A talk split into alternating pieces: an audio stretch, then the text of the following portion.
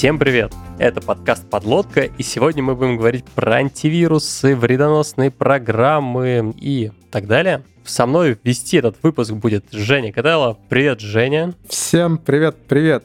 Катя Петрова. Привет, Стас. Я требую в следующий раз более необычную подводку к выпуску. Мы просто каждый раз очень стараемся, получается очень плохо, а ты хитрый и просто классно объявил тему выпуска. Так нечестно. Окей, мы можем обязательно об этом обсудить. Хорошо, что вопросы Стасу в конце всегда очень оригинальны. Так вот, Сегодня, естественно, мы в этой теме, как всегда, ничего вообще ни в чем не шарим. Поэтому у нас сегодня замечательный гость Александр Гостев, главный технологический эксперт лаборатории Касперского. Работает в компании с 2002 года, а в 2008 году основал и возглавил глобальный центр исследований и анализа угроз. Александр, привет. Всем привет.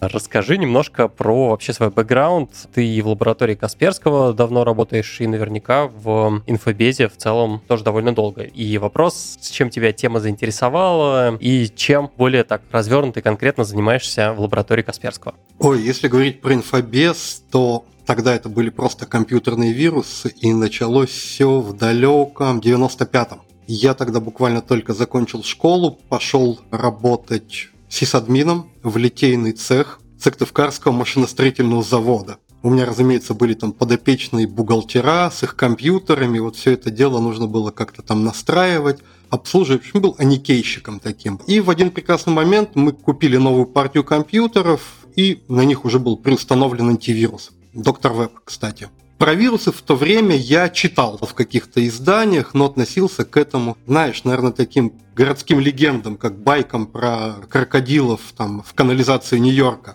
И мое удивление было ну, крайне сильным, когда взял этот антивирус и пошел им проверять наши уже имеющиеся компьютеры и наловил там внезапно целую пачку всякого верья. Я удивился, взял дискетку, были дискетки тогда еще, конечно же, скопировал туда антивирус и пошел по знакомым эникейщикам в другие цеха нашего завода, говоря, давайте-ка у вас проверим. Ну и вот мы так дружно начали ходить, все проверять. Где-то за год я штук 30 этих вирусов отловил, потом пошел уже по городу. Ну, к друзьям, знакомым и так далее. В какой-то момент стали попадаться вирусы, которые антивирусом не ловились. Ну, то есть видно, что файлы изменены, антивирус на них молчит.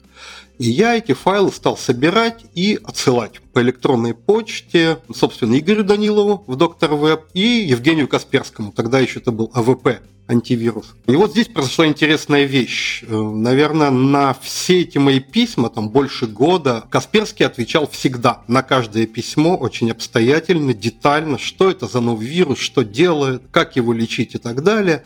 Данилов не ответил мне вообще ни разу. Поэтому как бы вирусы посылать ему я перестал и продолжил общение с Касперским. Но эта эпоха, там, 95-98 годы, только появление интернета в России, так вот отдельные такие специалисты вроде меня в разных регионах России, там, и Украины, например, они были, и мы как-то так неформально общались, были там всякие телеконференции в интернете. Сформировалась некая комьюнити, и постепенно люди из этой комьюнити стали один за другим переезжать к Касперскому в Москву на работу. Человек 10, наверное, суммарно так туда перебралось, и вот в 2002 году пришел мой черед, да, один из моих таких знакомых, который в тот момент у Касперского уже работал, написал мне, типа, Саня, не хочешь у нас поработать? Я сказал, хм, ну, давайте обсудим. Собрался, приехал в Москву, мне устроили такое стресс-собеседование. Собрались все вирусные аналитики, их тогда было 4 человека, с Евгением Касперским. Позадавали вопросы, разные очень умные. Сказали, ну иди, мы там вечером тебе сообщим наше решение, что и как. И вечером того же дня мне позвонил руководитель тогда вирусной лаборатории, Стас Шевченко, сказал, ну все, через две недели ждем тебя, выходи на работу. Я приехал, и так началась моя, в общем, трудовая вахта да, в лаборатории, которая вот с конца 2002 года с небольшим перерывом на два года, вот совсем недавно, несу, да, и уходил из компании в 2018 году, вот в конце 2020 опять вернулся. В общем, можете сами судить, сколько это, с 95 -го года, в общем, с вирусами я работаю, и, ну, я бы не сказал, что не надоедает. Бывают периоды, конечно, выгорания, но, конечно, каждый год индустрия подбрасывает все новые и новые такие сложные вещи, что только за голову хватаешься. Блин, а я пока ты рассказывал, у меня просто вьетнамские флешбеки случились, потому что я услышал знакомые слова и вспомнил, как я свою карьеру в свое время начинал ну, карьеру, громко сказано. Я на третьем курсе подрабатывал в универе в научной библиотеке, ну, Anycale, по сути дела, но чем я занимался 90% времени, это я ходил с болванкой, на которой был записан Доктор Web Cure It, по-моему, эта штука называлась. Это, по сути, загрузочный диск, с которого можно было, типа, просканировать операционку, не запуская, то есть просканировать винду, не запуская саму винду, и вычистить оттуда всю помойку. И вот э, тетушки в библиотеке, естественно, ловили кучу порнобаннеров, а я все это дело это дискетой, этим диском чистил. О, времена, времена. Шикарно. Но перед началом основной части расскажу о том, что 12 февраля, это суббота, компания Accenture организует онлайн-конференцию New IT Fest. Конфа кроссфункциональная, будет 5 треков по практически всем темам. Это бэкэнд и микросервисы, фронтенд, нагрузочное тестирование, DevOps, e-commerce, soft skills и аналитика. Немного расскажу про организаторов. Accenture – одна из крупнейших компаний мира в области IT-консалтинга. В России есть офисы в Твери, Ростове-на-Дону и удаленно из других городов. На конференции ребята из Accenture расскажут о внутренней кухне, задачах и проектах, ну и понятно, что в консалтинг отдают проекты со сложной бизнес-логикой и архитектурой, так что доклады обещают быть интересными. Сам слазил на сайт посмотреть расписание, нашел следующие интересные для себя темы. Первое. Безопасная разработка от Hello World до AI ML. Второе. Про нагруженные кредитные калькуляторы. Третье про внедрение микрофронтендов. И четвертое про кодогенерации на Java. Кстати, нам надо не забыть э, записать выпуск про кодогенератор, да. И конференция бесплатная, пройдет 12 февраля в субботу, начало в 11 часов, потому вы успеете уже продрать глаза. Так что переходим по ссылке или вбиваем в поисковике New IT Fest, смотрим расписание и регистрируемся для участия в мероприятии. Но теперь к выпуску. Я предлагаю не ходить долго вокруг да около и перейти к основной части. И, ну, традиционно мы любой выпуск начинаем с того, что надо, в общем, разобраться с терминологией. И очевидно то, что бессмысленно говорить сразу про антивирусы. Для начала надо разобраться, что такое вирусы или даже вредоносные программы, что это такое, какими они бывают, есть ли какая-то, может быть, классификация. Да, смотри, давным-давно, вот в те 90-е годы, когда все это начиналось, ну, наверное, процентов опять же, 90 всего, что тогда было, это были классические файловые вирусы. Это программы, которые заражали другие файлы, дописывая себя, как правило, к ним в конец. Были модификации, которые заражали исключительно дискеты, например, да, и когда вы дискетку переносили с компьютера на компьютер, вирус заражал загрузочный сектор этого диска. В общем, это были вирусы. И так мы и продолжаем, в общем, это все называть вирусами по большому счету, но на самом деле за эти там 20 с лишним лет видов вредоносных программ появилось, ну, великое множество. Самыми, наверное, массовыми являются являются сейчас это троянские программы, черви, как интернет-черви, так и там чисто компьютерные черви, бэкдоры, шпионские программы, кейлогеры и так далее. Вот те вирусы, которые файлы заражают, они исчезли. Последний раз, наверное, я в 2008 видел какой-то вот в дикой природе, который мог файлы видоизменять.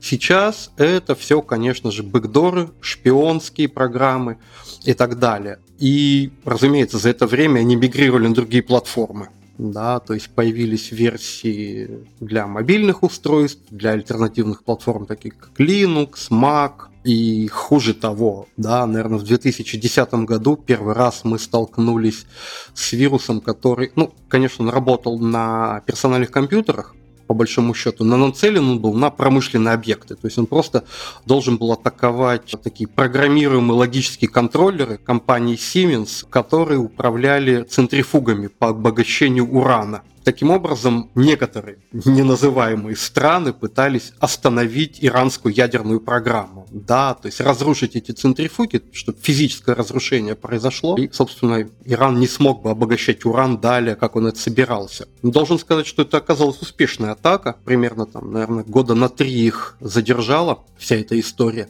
И мы до сих пор точно не знаем, как классифицировать. То есть это был, с одной стороны, червь, потому что он распространялся от компьютера к компьютеру, файлы не заражал, просто там на флешках передавался, но при этом это был одновременно и бэкдор, который позволял получать удаленный доступ к пораженным системам. Это был, разумеется, и шпион, поскольку он собирал различную информацию и так далее. В общем, сейчас вот эта вот грань между поведениями, она практически стерлась, и для простоты можем говорить, конечно, что это вирусы, но специалисты используют такие слова по-английски, это термин malware, то есть malicious software, ну, либо мы по-русски говорим просто зловреды. Да, вот все это у нас зловреды. Саш, как думаешь, почему вот так вот от соотношения вирусов ко всему остальному изменилось со временем? Мотивация. Мотивация людей, которые их создают. Если в 90-е годы, не знаю, 100%, ну ладно, 99% всего, что создавалось, а это люди делали с целью, ну, хулиганства, да, какое-то самовыражение, может быть, желание попасть в новости. Смотрите, этот вирус написал о нем во всех мировых СМИ рассказывают, да, там соседу подгадить, не знаю, в школе занятия сорвать, ну, что-то такое. А вот где-то, наверное, на стыке веков, собственно, ну, наверное, там 99 год, потихоньку началось движение в сторону киберпреступности. То есть, когда люди поняли, что они на всем этом могут преступным путем зарабатывать деньги, проводя какие-то атаки, воруя какие-то данные, да, понятно, сразу это начались атаки на различные платежные системы, стали воровать номера кредитных карточек, потом появился спам, ну и так далее. Да, то есть киберпреступность стала гигантским бизнесом, и то есть сейчас, если мы посмотрим на новости о том, как очередная западная компания подверглась атаке со стороны программы шифровальщика какой-нибудь, у них все данные зашифрованы, и для того, чтобы их восстановить, э, у них просят выкуп. А выкуп так, по нынешним временам, ну, так 5-10 миллионов долларов, например. И, собственно, те люди, которые эти атаки проводят, они эти деньги получают. Ну, практически всегда, потому что вариантов никаких нет. Здесь приходится платить. И, в общем, там есть оценки выкупов только за прошлый год, сколько было заплачено таким образом. В криптовалюте, конечно, оценивать сложно. Котировки все время скачут, но там, понятно, счет идет на несколько миллиардов, а то и десятков миллиардов долларов. Вот это обороты современной киберпреступности. Поэтому вирусы, которые заражают файлы, писать никому не интересно. После истории Жени про лечение порнобаннера в библиотеке особенно хорошо, ну, масштаб как бы ощущается разница. Я на самом деле, вот э, говоря про классификацию, к своему стыду не очень понимаю грань между там червями, троянскими программами.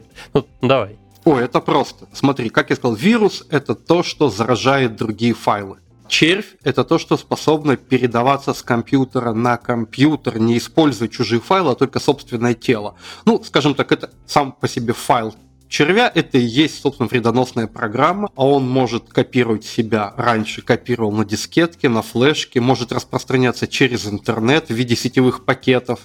Просто пакет приходит к вам на компьютер, через уязвимость проникает к вам в систему и дальше начинает функционировать. А может распространяться по локальной сети. То есть это программа, которая способна самораспространяться, при этом не заражая другие файлы. Это червь.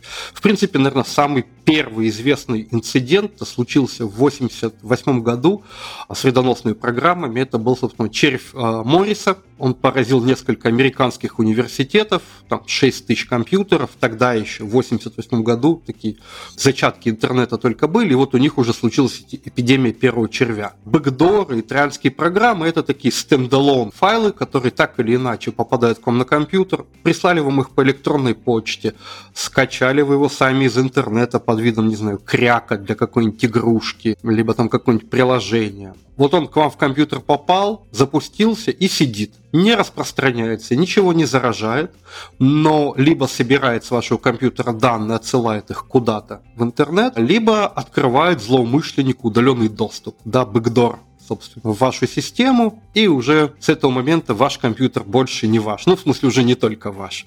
Какие-нибудь русские, китайские, не знаю, латиноамериканские хакеры сидят у вас в компьютере и потрошат все, что им интересно.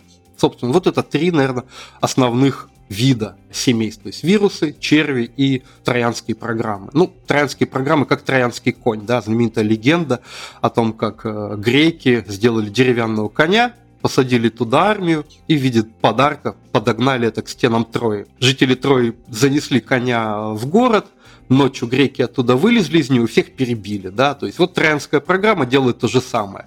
Под видом чего-нибудь привлекательного попадает к вам в компьютер, а потом ночью оттуда вылазят злые люди и начинают творить всякое зло. А вот вопрос сразу про бэкдоры. Если там чуть на конкретику приземлить, правильно понимаю, что это ну, просто какая-то часть э, кода, который запускает процесс, который начинает слушать какой-нибудь порт, и злоумышленник уже знает, что на зараженном компьютере можно к этому порту подцепиться и что-то там подключиться и, и, и что-нибудь выполнить? Или не совсем так? Да, это самый простой вариант бэкдора, который вообще, в принципе, можно реализовать путем двух строчек на shell языке, там просто на KMD дать команду открыть такой-то порт. Если человек знает ваш IP-адрес, он будет знать, что этот порт у вас открыт, и, соответственно, может там к нему, не знаю, телнетом, неткатом что-нибудь коннектиться и дальше делать. Но это простейший бэкдор, с которой все это начиналось. Да, сейчас глобально это все выглядит гораздо сложнее, зашифрованные каналы связи создаются, используют коммуникацию там, через Tor, например, и так далее, и так далее. Обозначили, какие основные виды вредоносов бывают. Кажется, надо попробовать еще и про инструменты по борьбе с вредоносами, тоже как-то их классифицировать. Не знаю, какие есть способы этого. Ох, ну вот, собственно, опять же, вернемся, если в историю, в 90-е годы, как я сказал, были просто антивирусы. В России тогда это были, собственно, Доктор Веб, AVP от Касперского, был еще популярен, я помню, Aidstest от Лозинского, ну и какие-то остальные маленькие такие самописные программки, которые, кстати, писали вот многие из тех моих знакомых, которые потом впоследствии к Касперскому перешли на работу. Собственно, принцип работы такой антивирусной программы, он крайне прост. Вы находите вредоносный файл, вычленяете внутри него некий набор байт, сигнатуру, и обучаете вашу программу, что все файлы, которые эту сигнатуру содержат, вы путем сканирования увидели эти заветные там сколько-то байт, о, значит, этот файл заражен. Ну и применяете методы лечения. То есть простейший сигнатурный способ детектирования, собственно, был актуален в 90-х годах, потом стал чуть-чуть менее популярен, поскольку появились более сложные программы вредоносные, стали использовать эвристику, обходить эвристику точнее, стали использовать полиморфные методы, обфускацию кода и так далее. Но так или иначе, сигнатурный метод, он, в общем, имеет право на жизнь, продолжает существовать, и большинство современных антивирусных программ в основе своей, даже не антивирусных программ, а программ класса Security, да, в основе своей все равно имеют некий вот этот вот набор сигнатурных правил, по которым они вредоносные файлы определяют. И если раньше вот эти вот базы сигнатурные ввели антивирусные компании, то сейчас появились такие open source решения. Наверное, первым был Кламав, сейчас очень популярна Яра. В принципе, любой человек может писать собственные вот эти правила и собственные базы. Да? Вот для Яры есть специальный язык, на котором собственно, эти базы можно писать, и это очень популярно среди безопасников в крупных компаниях, да, в банках, в госструктурах. У них могут быть там, во-первых, какие-то ограничения на использование чужого софта, а во-вторых, им там зачастую нужно сделать так, чтобы вирус, там, вредоносная программа, да, бэкдор, который обнаружен у них, ну, не хочется никуда отсылать, да, они не хотят, чтобы этот файл попал в руки там антивирусной компании, например, или еще какие-то причины, им проще написать вот эти детектирующие сигнатурки самостоятельно. Они берут Яру, пишут самостоятельно эти правила, и вот таким образом эти базы пополняют. То есть нам тут однажды попалась такая база, написанная, собственно, как раз безопасниками одной из западных компаний. Там было что-то более 10 тысяч различных вот этих вот правил для 10 тысяч лишних файлов, из них большую часть э, мы так никак в жизни не видели. То есть мы не знаем, на что они срабатывают. Но, в общем, такие собственные базы антивирусные сейчас могут вести, в принципе, все желающие. То есть это то, что касается классического антивируса. Если же говорить о том, что за эти годы индустрия породила, здесь, конечно же, было много всего. Женя уже вспоминал про Курит от доктор Веба. Курит это был такой антируткит, по сути дела. А руткиты это еще одна разновидность вредоносных программ, которые скрывают свое присутствие в системе. То есть, если у вас компьютер заражен руткитом, вы, находясь как пользователь в этой системе, никогда в жизни не увидите, что она заражена. Антивирус не поможет. Да, необходимо делать проверки на более раннем стадии, то есть до загрузки операционной системы. Да, именно для этого и нужна загрузка там, с флешки, с диска, с чего-нибудь внешнего, чтобы можно было стартовать и проверить систему, когда она еще не под руткитом. Собственно, сейчас к сожалению, вот эта тенденция к скрытию своего присутствия в системе, она настолько усилилась, что вот буквально там в прошлом году мы обнаружили уже несколько таких руткитов, которые уже даже не руткиты, они это буткиты. Буткиты, которые живут прямо в загрузочном секторе диска и более того, сейчас научились заражать прямо прошивку. То есть вот прошивку вашего собственно, устройства, ноута. Прошивку можно удаленно перезаписать вредоносным кодом, и у вас при включении компьютера, да, на уровне биоса уже происходит загрузка. Обнаружить это путем загрузки с флешки невозможно, антивирусом в системе тоже невозможно. То есть здесь у нас новый уровень противостояния. Как проверять то, что проверить в принципе нельзя? Как удостовериться, что ваша прошивка вообще, да, вот она такая, какая должна быть, а не кем-то видоизменена? Вот до такого уровня уже докатились. Я надеюсь, то, что хотя бы перепрошивка помогает Перепрошивка помогает, но для того, чтобы перепрошить, нужно хотя бы знать, что он модифицирован, да, ну, либо быть полным параноиком и там каждый месяц перепрошивать себе ноуты. Ну, в общем, задача весьма нетривиальная, скажем так. Это, знаете, как люди, которые антибиотики для профилактики пропивают. Очень странная аналогия пришла в голову. Не, я этот вопрос задал, потому что как раз вот в школьные годы мой опыт столкновения с вирусами был вот как раз вот из, из этой серии, то, что ты видишь какой-то, блин, файлик непонятный, ты его удаляешь, он у тебя заново появляется. Ты его заново удаляешь, он снова появляется. И вот как раз, э, кажется, у вирусов но их пишут в том числе так, чтобы их нельзя было просто так снести. И я, собственно, и поэтому и спросил, перепрошивка-то хотя бы помогает или она еще где-то хранится по дороге, не знаю. Вдруг что-то выдумали. Перепрошивать придется много чего, поскольку там еще лет 10 назад мы обнаружили программы, которые перепрошивают прошивку жесткого диска, например. То есть не только вот BIOS можно перепрошить, но еще жесткий диск. И в этой ситуации проверить, как я говорю, да, заражен он или нет, нельзя. И все, что можно сделать в случае паранойи, ну просто выбросить его, да, и поставить себе другой жесткий диск, например.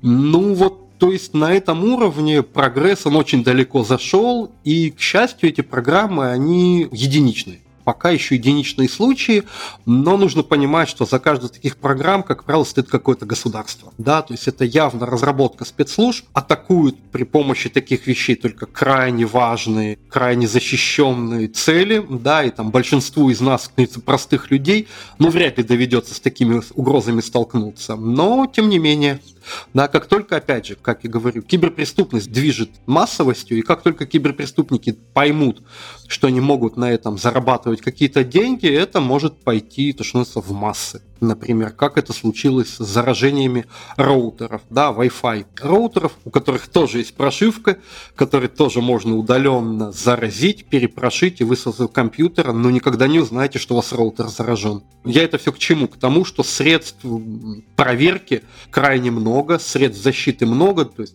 помимо антивируса сейчас, ну, честно говоря, антивирус сейчас не является даже вот тем необходимым элементом защиты, да, как, каким он был раньше. Да, он просто стал таким распространенным комодити, он сейчас там, допустим, есть в какой-то степени паршивости, но бесплатный встроенный Windows от компании Microsoft, например, да, если вы не хотите платить деньги и покупать там, профессиональный антивирус, ну, можете понадеяться на Microsoft, но этого, опять же, как говорю, недостаточно. Если вы какая-то крупная организация, не знаю, госструктура, то вам необходимо использовать ну, гигантское количество средств защиты. Фаерволы, бэкапы, средства для проверки сетевого трафика, средства для расследования инцидентов.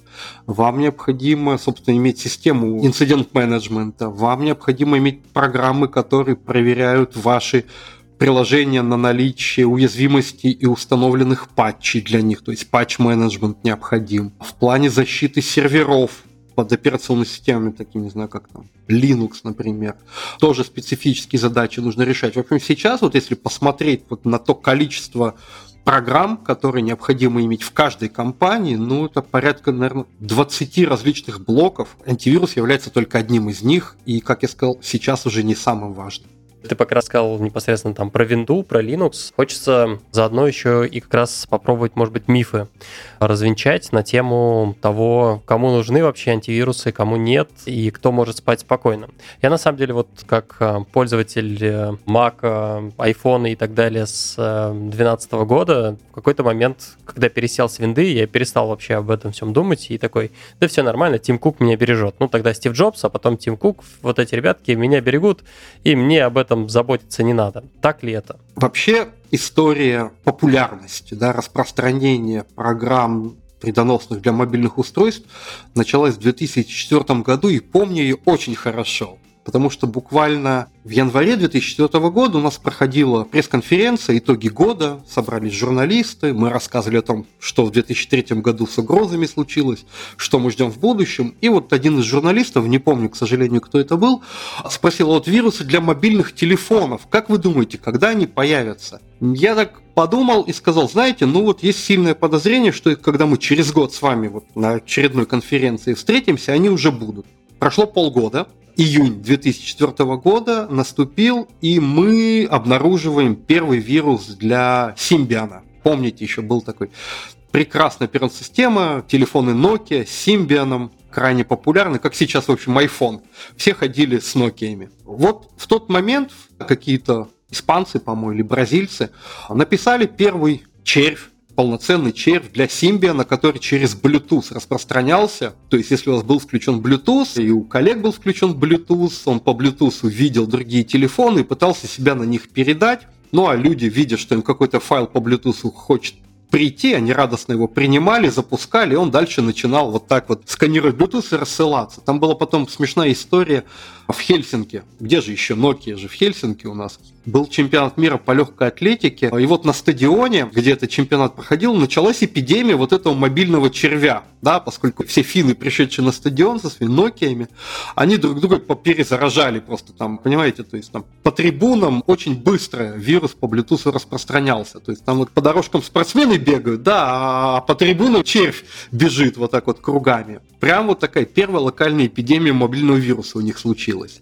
И вот это вот тогда началось все, и это в конце концов, мне кажется, довело Симбиан до гроба, да, поскольку проблем стало так много, этих червей для Симбиана стало такое количество, все на Nokia накинулись, и они стали закручивать гайки в плане безопасности. Ну, что нельзя так просто сделать приложение, нужно его как-то подписать, чтобы подписать нужно цифровой сертификат, и разработчики постепенно стали с Symbian уходить, появился Android, но они все оттуда сбежали. Так вот, это все к чему? К тому, что сейчас у нас есть две доминирующие платформы. Да, есть Android и, собственно, iOS. И здесь ситуация диаметрально противоположна.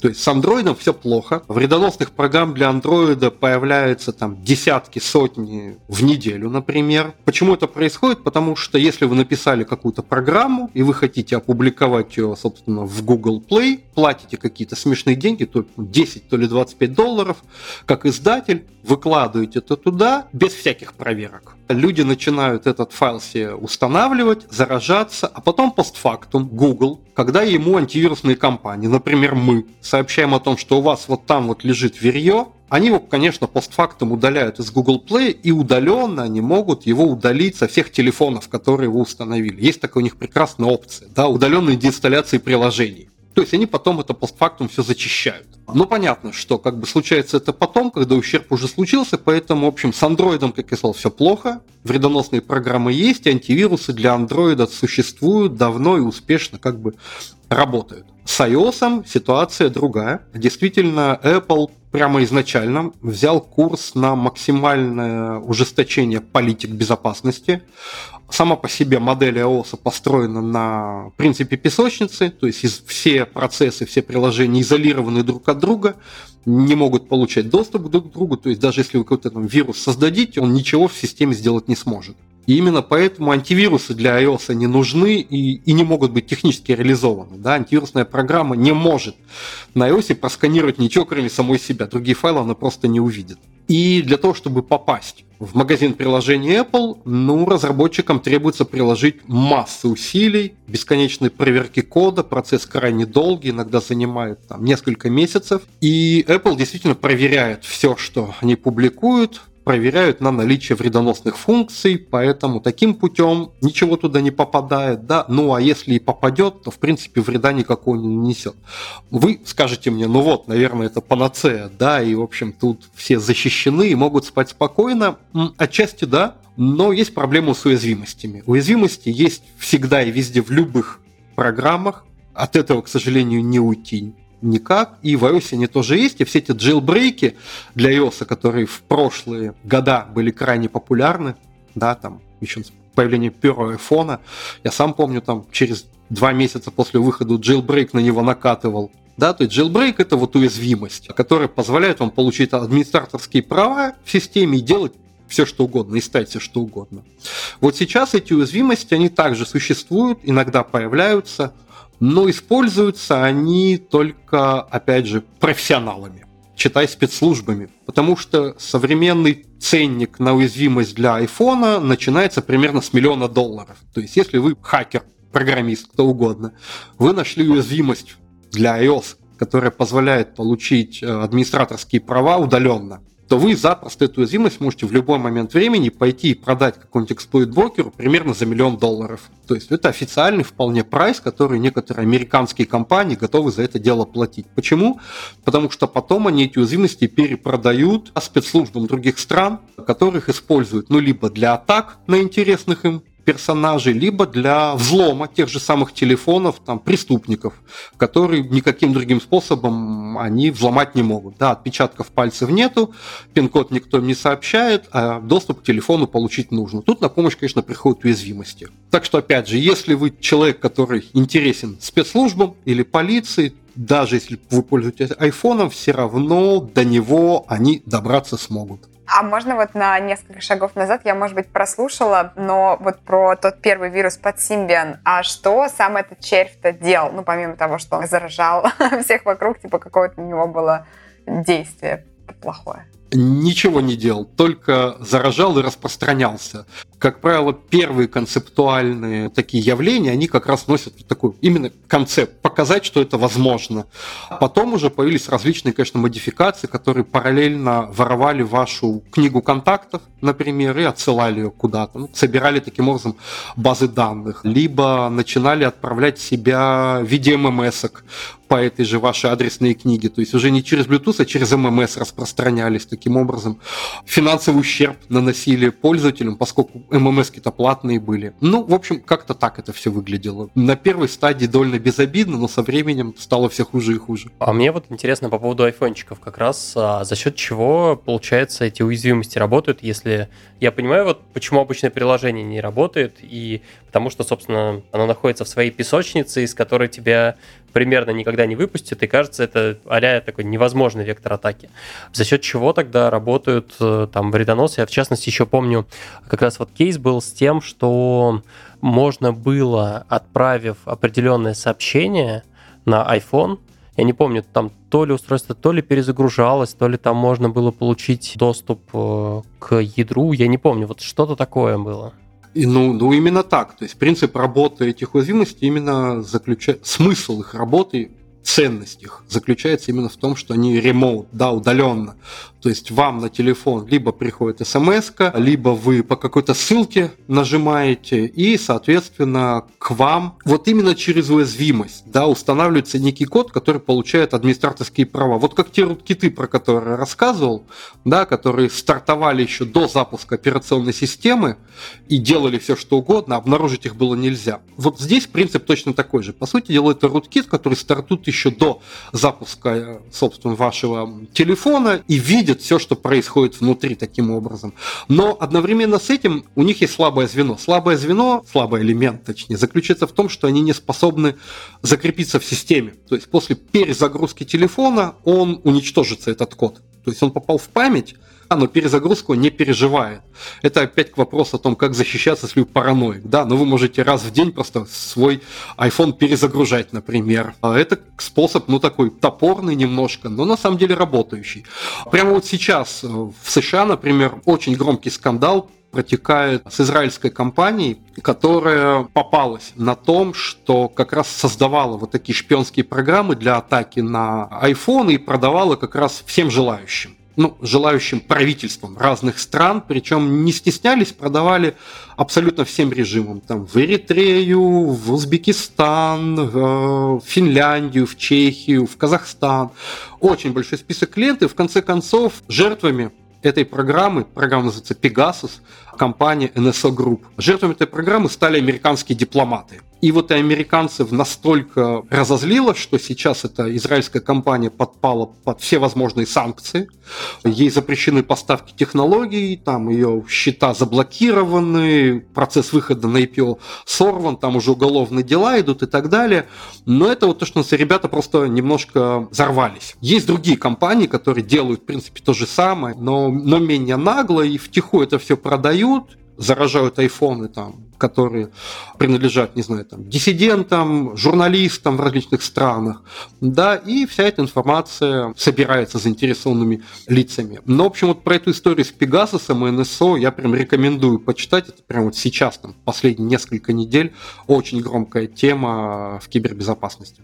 Так, от мобилочек я предлагаю двинуться как раз к Nix-системам и вот обсудить, ну просто есть такое поверье даже, то что типа на Linux единственный способ, как с тобой что-то может случиться, если ты сам возьмешь что-то откуда-то скачаешь и сам ручками это запустишь, ну сам запустил, сам дурак. Здесь, опять же, это миф, да, который на самом деле давным-давно уже перестал быть правдой, ну, в принципе, он какое-то время был правдой, да.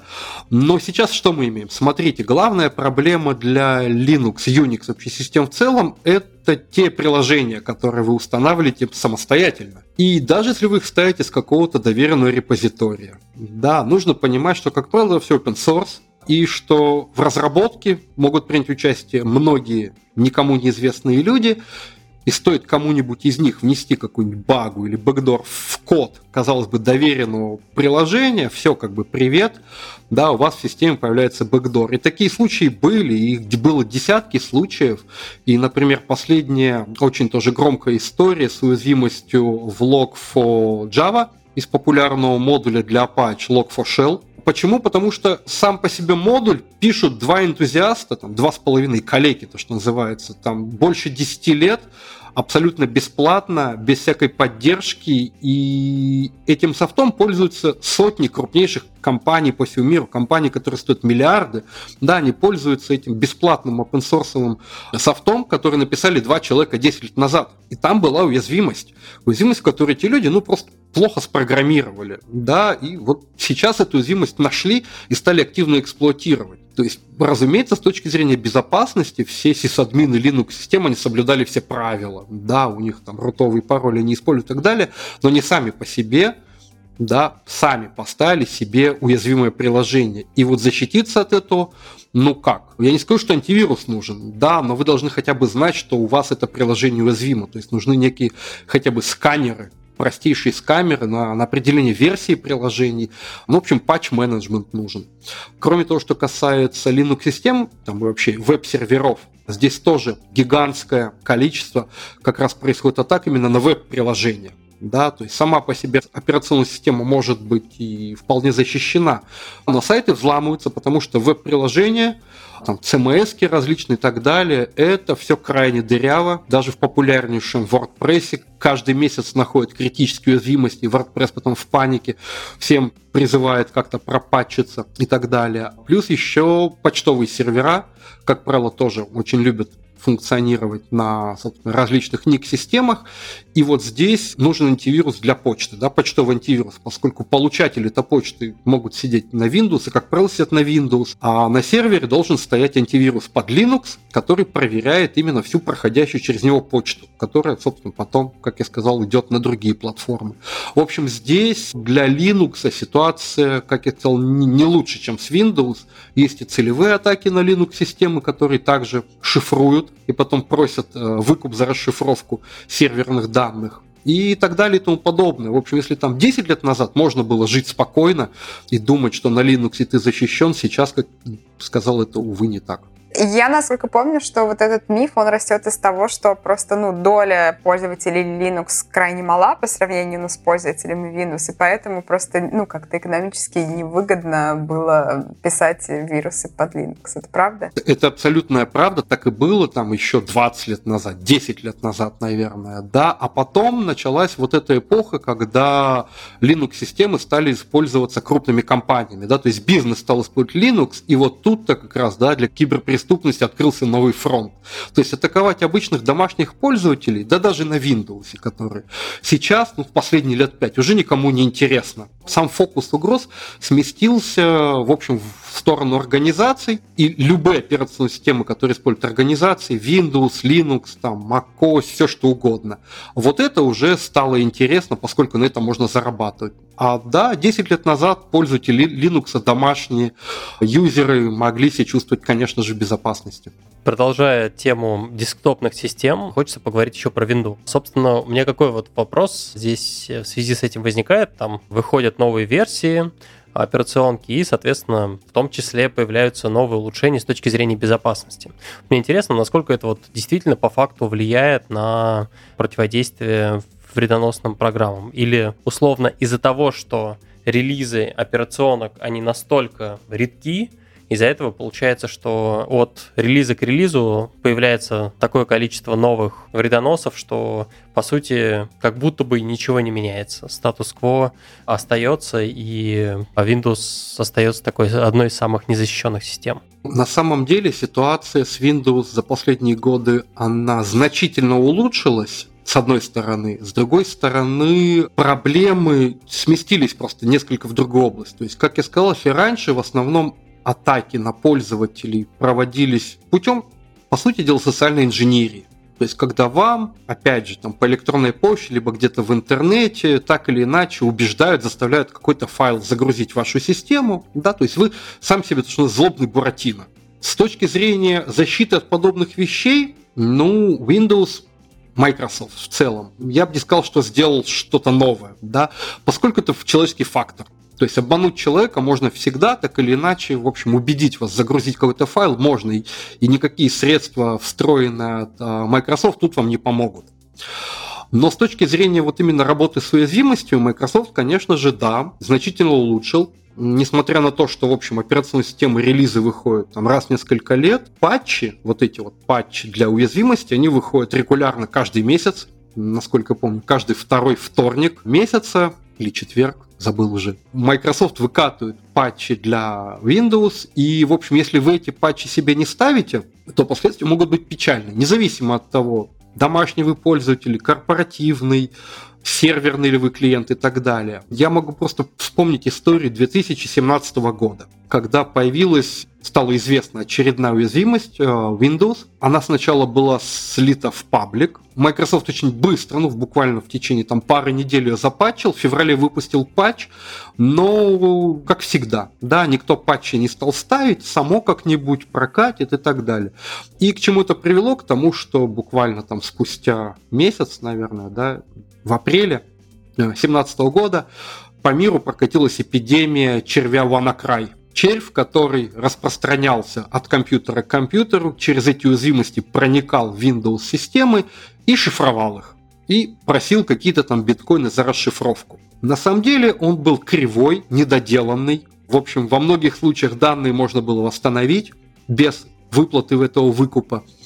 Мы потом считали, сколько они там собрали. Ну, по тем временам, в 2017 году, что-то немного, да, порядка 80 тысяч долларов они биткоином на этот кошелек приняли. Но тут еще интересно, кто за этим WannaCrime стоял. Это были северокорейские хакеры, которые просто, похоже, тестировали у себя где-то в лаборатории вот эту вот новую уязвимость, от которой уже был патч, да, и он у них вырвался случайно на волю, и вот такой недописанный стал распространяться, и там сотни тысяч компьютеров поразил за несколько часов по всему миру. И пострадал кто? Пострадали те, кто патчи не поставил. Спустя еще месяц, в июне того же 2017 года, случился ремейк Вместо Ванакрая на сцене появился червь, который называли Not Петя. Ну, не Петя, да, поскольку до этого был вирус Петя, а это тот же самый, но, но другой, который тоже шифровал данные, и некоторые считают, что он был создан русскими хакерами. В первую очередь он, конечно, бахнул по Украине, ну и также по всем тем компаниям, которые так и иначе имели какой-то бизнес на Украине, и тут последствия были печальными. Например, компания Майерск, которая занимается грузоперевозками, у нее встал в итоге терминал в Индии, и потом, как следствие, у них встала из-за этого вся система грузоперевозок там на несколько дней по всему миру. Ущерб они оценили что 300 миллионов долларов. Вот буквально неделю назад была новость о том, что Мерк, фармацевтическая компания, выиграла иск против страховой компании как раз на сумму в 1,4 миллиарда долларов. То есть Мерк был застрахован, на случай кибератаки. И к ним пришел вот этот нот Петя, который у них все данные пошифровал, и производство этой фармопродукции тоже встало. Они оценили ущерб в 1,4 миллиарда долларов, предъявили иск страховой компании, страховая сказала, мы платить не будем, это был акт кибервойны, он не покрывается страховкой, в итоге три года судебных разбирательств, и Мерк в итоге это дело выиграл, да, то есть судья сказал, нас не волнует кибервойна, не кибервойна, как бы застраховали, платите. Опять же, все почему? На самом деле, потому что Мерк сам виноват, с моей точки зрения, в этой ситуации, поскольку, ну, не поставили патчи. Как я сказал, патчи уже вышли, а компания им не пользуется. В общем, суммируя, то, что я говорил, то есть Microsoft для безопасности делает очень много. Патчи выпускает, но проблема в том, что люди эти патчи сами не устанавливают, и тут поделать ну, ничего нельзя. Тут я должен вспомнить историю, как однажды несколько накатанных обновлений на Windows э, сломали у меня винду, после чего компьютер вообще переставал работать, приходилось что-то куда-то откатывать. Сейчас стало лучше, но раньше такие истории, мне кажется, происходили не только у меня, у многих когда накатываешь очередной security апдейт, потом винда внезапно не грузится, потом внезапно начинаются какие-то артефакты, глюки, видеокарта отваливается, еще что-то происходит. Короче, вот эти вот все кошмары. Да-да, когда накатываешь официальное обновление на сборку а, дяди Васи с неоновыми обоями, да-да. Смотри, ситуация еще хуже. На самом деле, к сожалению, в мире существует гигантское количество систем, на которые ну просто нельзя накатывать патчи, поскольку это может повлечь перезагрузку, и они просто не могут, им нельзя перезагружаться нельзя устанавливать приложение. И, наверное, самый дикий случай, с которым вот лично я сталкивался, это было в России, я не буду называть. Это одна из гидроэлектростанций, с которой мы работали. И они сказали, смотрите, у нас тут есть такая проблема, там вот турбина стоит, ее периодически начинают трясти, бить ее начинают. Мы говорим, а почему? Они говорят, ну понимаете, там вообще стоит Windows 3.11, и периодически она сама по себе принудительно перезагружается. Я говорю, а может быть как-то обновить на что-то новое? Они говорят, нельзя, технологический процесс нарушится, все завязано на Windows 3.11 и вот так вот. Да, и вот Представляете, картина, то есть там каждые два дня случается перезагрузка этого сервера на Windows 3.11, который управляет турбиной, а когда он, соответственно, перезагружается, датчики, которые контролируются с ней турбины, они не работают, да, и начинает вот там трясти, бить то, что называется, и стабилизировать ее невозможно. Они просто сидят и молятся на то, чтобы компьютер побыстрее перезагрузился и взял контроль на себя. Вот бывают и такие истории. Сурово. Сурово. Так, поговорили про разные операционки. Кажется, у нас есть еще одно измерение. Мы вот, э, кажется, до этого в основном говорили про локальное решение по борьбе с вредоносами. А кажется, есть еще и облачное решение. Есть э, облачные решения, и здесь это как раз то, что называется Next Gen. В кибербезопасности у нас есть традиционные средства, есть модное слово Next Gen, под который как раз в последнее время подпадают, ну, практически все стартапы, которые там за последние лет 10 появились в плане кибербезопасности. То есть, которые сразу сказали, нет, антивирус мертв, нужны новые технологии, нужны новые методики, и вот у нас тут есть облачные решения, которые позволяют там, кучу проблем решить. И действительно, во многих случаях средства защиты, базирующиеся на облачных технологиях, оказываются, ну не то что эффективнее, но быстрее во многих кейсах. Могу просто привести такой пример, как такие облачные технологии вот используем мы в лаборатории Касперского. Да, еще в 2008 году мы выкатили первую версию КСН, Касперский Security Network. Это такое облако, которое занимается, во-первых, тем, что мы в него отправляем наши какие-то срочные детектирующие вердикты. С другой стороны, пользователи коммуницируют именно с этим облаком. То есть не как обычно периодически раз в час или раз в день или раз в месяц загружать все обновления антивирусных баз, да, а могут прямо в режиме реального времени получать информацию из облака, а является этот файл вредоносным или нет. То есть как это работает? Допустим, мы у себя в лаборатории знаем, что вот данный конкретный файл это какой-то бэкдор. Мы делаем на него там сигнатуру, добавляем в антивирусные базы, и начинается процесс выпуска обновления. Как правило, он должен пройти стадию тестирования, опять же, чтобы там Windows никому не порушить и так далее. То есть занимает несколько часов до момента выхода обновления. Все это время что, пользователь остается без защиты вот от данного конкретного бэкдора? Нет, для этого как раз нужен клауд. То есть мы на этот конкретный файл бэкдора еще до выпуска обновления накладываем сигнатурку просто по контрольной сумме. Да, вот просто что файл с такой-то контрольной суммой, вот он вредоносный. Это крайне маленькая запись, которую мы быстро даем в облако. если вы у себя на компьютере вдруг этот файл запускаете, и у вас стоит антивирус, он берет эту контрольную сумку и стучится в облако. Говорит, а знаешь такую чек-сумму? Облако говорит, хм, знаю, и блокирует запуск этого файла у вас в системе. То есть сигнатура как бы сработала, но антивирусные базы у вас еще не пришли. То есть такой быстрый детект, да, когда мы можем просто что-то заблокировать, а уже спустя несколько часов, когда прилетят вам обновления баз, уже этот файл будет там, достоверно идентифицирован. Кроме этого, что позволяет делать облачные технологии? Они позволяют нам собирать телеметрию. Телеметрия – это вообще замечательная вещь, при помощи которой мы обнаружили, наверное, ну, все целевые точечные атаки там, за последние годы. Это когда мы сами можем пытаться проактивно что-то искать какие-нибудь подозрительные файлы на компьютерах пользователей. Вот мы подозреваем, что где-то в мире есть файл, который вот ведет себя примерно вот так. И мы пишем некие правила, которые через облако начинаем использовать, и таким образом в какой-то момент мы видим эти срабатывания. Да, у нас получается некоторая картина. То есть файла у нас как такового еще нету. Да, он к нам попадет, если пользователь согласится его к нам отправить. Но мы уже знаем, что вот файл с таким вот подозрительным поведением, который нам не знаком, мы только предполагаем, что такое может быть, вот он есть там-то и там-то. Это прекрасно работало, допустим, с историями, опять же, с тем же самым Ираном. Да, поскольку Иран ну, регулярно постоянно, в общем, является объектом кибератак со стороны разных стран, и у нас в Иране был такой просто любимый компьютер. Мы не знаем, что это за организация, но мы назвали его такой Magnet of Threat, просто магнит угроз. Мы на нем обнаруживали три разные целевые атаки одновременно от трех разных государств. То есть, представьте, три страны мира одновременно сидят в одном и том же компьютере в Иране и что-то там ищут. И причем это не разовая история, это продолжалось на протяжении там трех или четырех лет. То есть постоянно с этим компьютером какие-то такие безумные истории происходили. И вот такие данные собирать по всему миру, то есть видеть, что в реальности происходит, как сказал, можно только при помощи именно облачных технологий. Да? То есть традиционные решения не способны дать такой объем данных.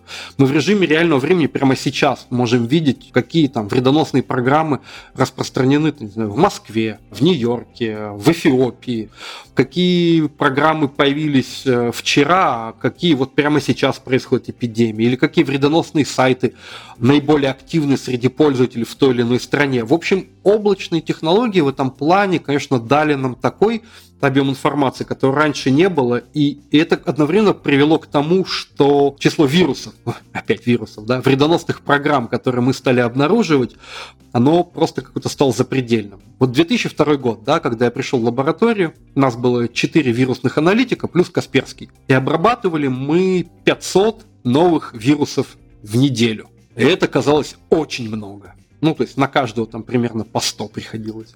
Вот сейчас, в настоящий момент, вот прямо сейчас, каждый день наша вирусная лаборатория обрабатывает 380 тысяч новых вредоносных программ в день. Вот такие масштабы все это дело приняло, и понятно, что это все количество файлов а можно собирать и очень быстро обнаружить только при помощи облачных решений. Про телеметрию звучит очень круто, а по поводу того, чтобы такого раннего обнаружения, я, если честно, не совсем понял. Ну, то есть, вот по моему опыту использования как раз антивирусов, я не знаю, там новый патч, он весит, не знаю, там, ну, не знаю, 50 мегабайт.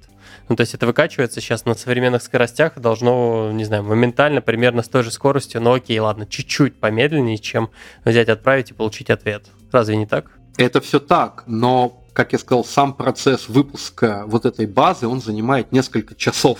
То есть с того момента, как вирусный аналитик вынес вердикт, что этот файл является вредоносным, и до того момента, как файл антивирусной базы данных с этим знанием попадает на компьютер пользователя, проходит несколько часов. И, собственно, если это какая-то, может быть, эпидемия, да, нам нужно максимально быстро доставить вот это знание о том, что этот файл вредоносный до пользователя. А вот так понятно. И базы здесь не очень подходят. Да, здесь как раз нужно именно облачное решение, когда с момента вынесения вердикта до срабатывания у пользователя, ну, у нас там проходит 40 секунд. Вот через 40 секунд уже такие все файлы будут на компьютерах по всему миру заблокированы. Вот так стало понятно.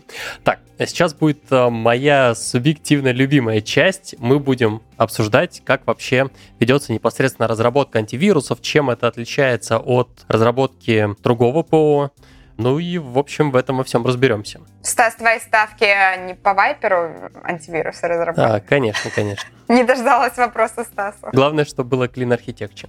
Надеюсь, у тебя сейчас будет время придумать еще один вопрос. Так вот, предлагаю начать, э, собственно, с того, откуда берется материал, те самые сэмплы. Не верю то, что до сих пор люди берут и отправляют два письма, одно в Доктор Веб, второе Касперскому, типа вот смотри, вот что нашел. Ой, вообще процесс сбора вот этих сэмплов, он, да, за там 20 лет, конечно, видоизменился полностью. Опять же, да, начнем с истории. Вот когда в 2002 году я пришел в компанию, то есть откуда мы брали вот эти новые подозрительные файлы? У нас был, да он есть до сих пор на самом деле, адрес электронной почты newvirus собачка касперский.com. Сколько присылают на эту почту? Сейчас не знаю, но вот в то время нужно понимать, что, как я сказал, 500 в неделю это только того, что мы признавали вредоносным. Для того, чтобы 500 вредоносных файлов обнаружить, на каждый такой файл приходится там еще 5, а то и 10 безвредных по итогу, но которые нам кто-то прислал. Да, то есть люди просто, ну прям в антивирусе был указан адрес электронной почты для контактов, да, и люди все подозрительные файлы, которые только им попадались, нам на эту электронную почту присылали. И мы вот сидели и разбирали. Это называлось разбирать клан. Ну, клан это Касперский лап, там аналитическая сеть. Сидеть на клане то есть разбирать входящий поток вот этих файлов. Я должен сразу сказать, что вот эта практика работы на клане, на потоке, это вообще обязательная стадия карьеры для вирусных экспертов в компании. Да? Каждый должен хотя бы полтора года на клане отсидеть, письма поразбирать, так сказать, хапнуть по полной программе, вот все вот это вот. И только после этого, да, ты уже понимаешь, что тебе интересно и в какой области ты хочешь дальше специализироваться. Почему? Потому что полтора года на самом деле незабываемы в плане того, что ты становишься абсолютным циником, поскольку сначала ты пытаешься как-то с пользователями, ну, общаться, а потом у тебя на это уже институция времени, ты начинаешь отвечать просто шаблонно, автоматически, да, в конце концов мы просто сделали шаблон автоответов и так далее. Но когда ты смотришь на то, какие файлы тебе присылают люди и почему они эти файлы подозревают, у тебя у самого действительно развивается уже паранойя, потом в ответ здоровый цинизм на все это и так далее. То есть, говорю, сначала присылали по электронной почте, и это были гигантские объемы. Да, это несколько тысяч файлов в неделю, которые могут быть абсолютно, не знаю, безобидными. Бывали случаи, когда присылали файлы, записанные, опять же, на компакт-дисках по обычной почте. Да, просто приходит письмо в компанию, в конверт, в нем лежит CD-диск, мы его втыкаем и, и смотрим, что же тут у вас вызвало подозрение. Но это еще не все. Были абсолютно эпические истории, когда одни умельцы прислали нам код макровируса то есть у них был макровирус, это вирус, который заражает офисные документы Word, ну, в смысле Word, Office, вот это все Excel, в виде макроса. То есть они его нашли, они выдрали из него макрос, прям в виде вот кода, да, исходного. Они его распечатали на бумажке, а эту бумажку прислали нам по факсу. А, а, вот как бы вам новый вирус, сделайте с этим что-нибудь. Ну, то есть, что нам как бы в этой ситуации делать, да? То есть, нам нужно обратно этот текст внести в компьютер, скомпилировать этот макрос, попытаться из этого макроса позаражать файл и сделать антивирус. Касперский на это посмотрел, сказал, хорошо, выпустите базу, распечатайте, отправьте ему ее тоже по факсу в ответ, как бы, да. Но в конце концов, на самом деле, это оказалось мало. Мы поняли, что, в общем, то, что присылают пользователи, крайне низкого качества, не очень эффективно, и мы стали думать, как нам улучшить сбор данных, и мы пошли ну, в смысле, пошли, всегда это было, конкурентам, коллегам из других антивирусных компаний. Уже тогда существовали различные такие организации, профессиональные союзы антивирусных специалистов по всему миру. И вот в рамках этих, собственно, союзов мы, антивирусные компании, стали с друг другом обмениваться коллекциями. То есть все вирусы, которые новые мы за неделю наловили, мы отсылали им, а они присылали нам. То есть, несмотря на то, что с точки зрения там, рынка, маркетинга, чего угодно. Мы, конечно же, конкуренты, но на уровне вот этом профессиональном, на уровне экспертов, мы, в общем, как были коллегами, там, друзьями и кучу совместных research ей проводили, так и проводим. Да, и здесь мы всегда, вот этот обмен коллекциями никогда не был способом конкуренции, да, типа я знаю больше вирусов, ну наш антивирус знает больше вирусов, чем ваш, значит мы лучше. Нет, мы, в общем, это все знания шарили друг другом, и этот обмен коллекциями, как он появился вот там в начале 2000-х, так он до сих пор и продолжается.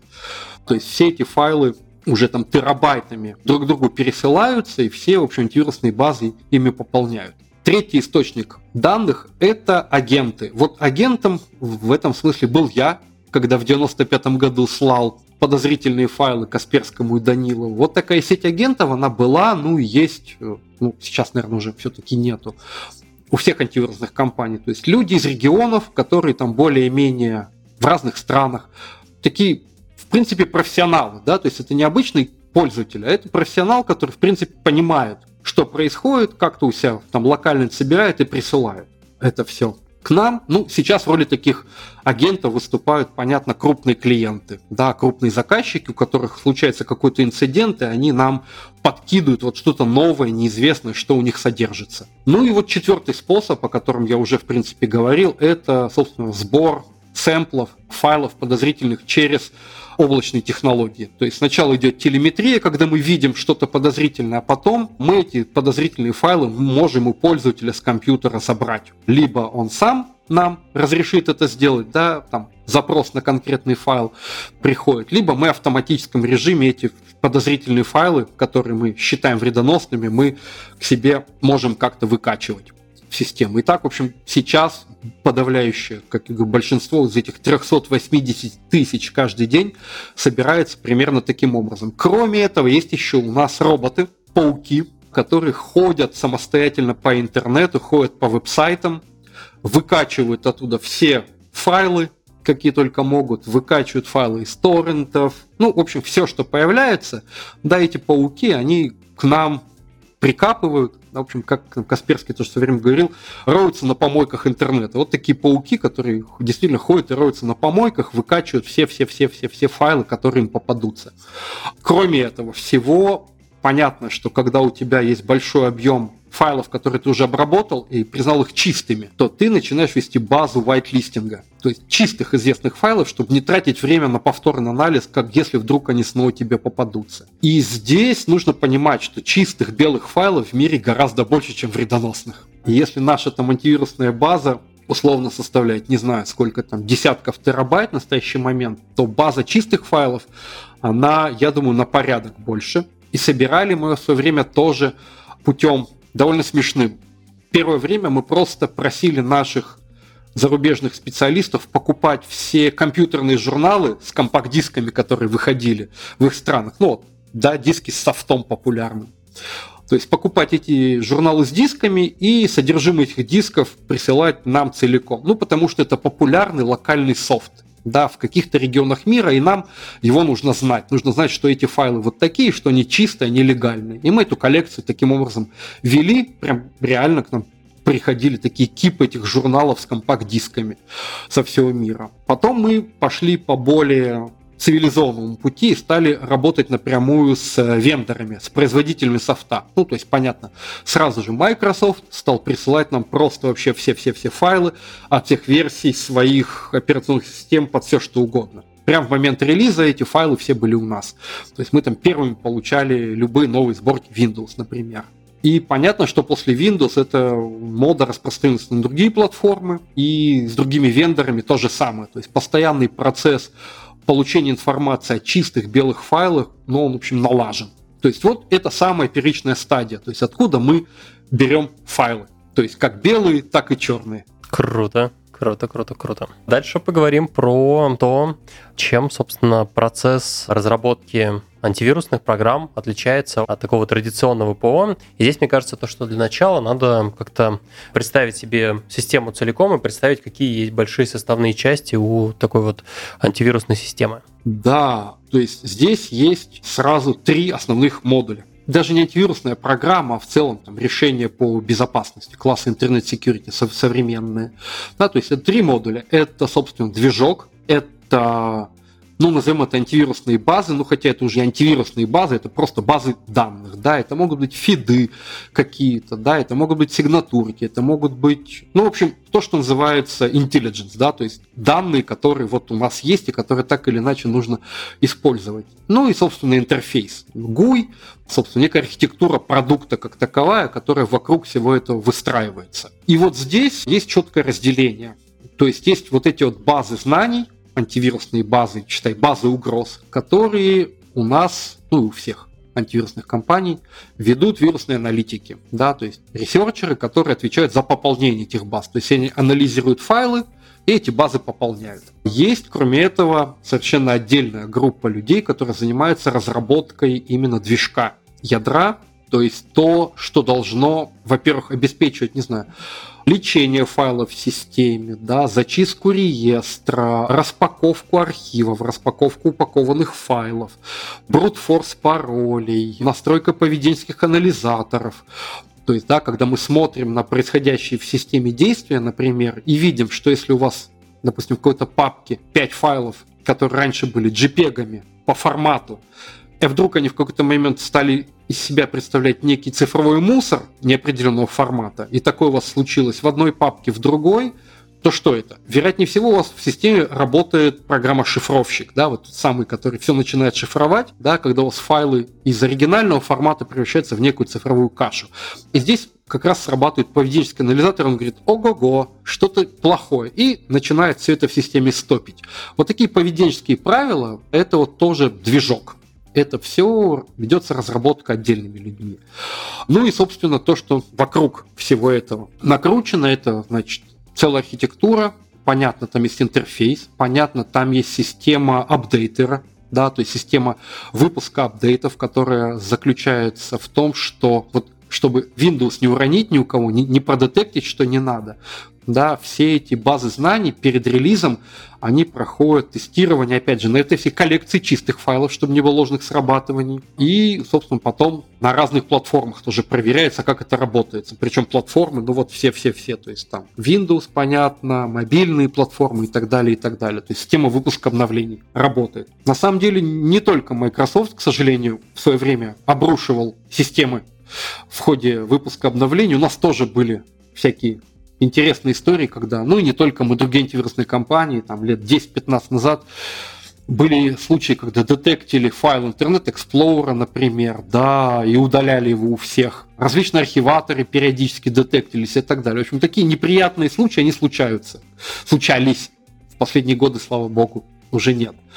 И вот весь этот процесс, собственно, разработка, как сказал, он разбит вот на, на три части, да, то есть базы, движок и обертка. И в этом смысле для лаборатории Касперского, наверное, ключевым преимуществом перед всеми другими компаниями стало то, что еще в конце 90-х там Касперские сотоварищи придумали очень классную архитектуру именно движка. Да, движка, который был реализован полностью в базах. То есть у нас вот это вот звено, которое называется движок, и которое обычно делают другие люди, которые выходят как-то отдельно, оно у нас было сделано в виде баз. То есть движок содержался в базах, и поэтому можно было очень оперативно в рамках выпуска баз хоть каждый час в движок носить любые изменения. Другим компаниям для того, чтобы поправить движок, требовался выпуск новой версии продукта. Это, как правило, случалось там раз в год. И вот мы в этом движке могли реализовать все-все-все, что угодно, моментально. Например, когда стали появляться почтовые черви в запароленных архивах в электронной почте, никто проверить их не мог. Ну как, запароленный архив проверить, это же антивирус не может, он же не может туда посмотреть абсолютно никак. А мы смогли.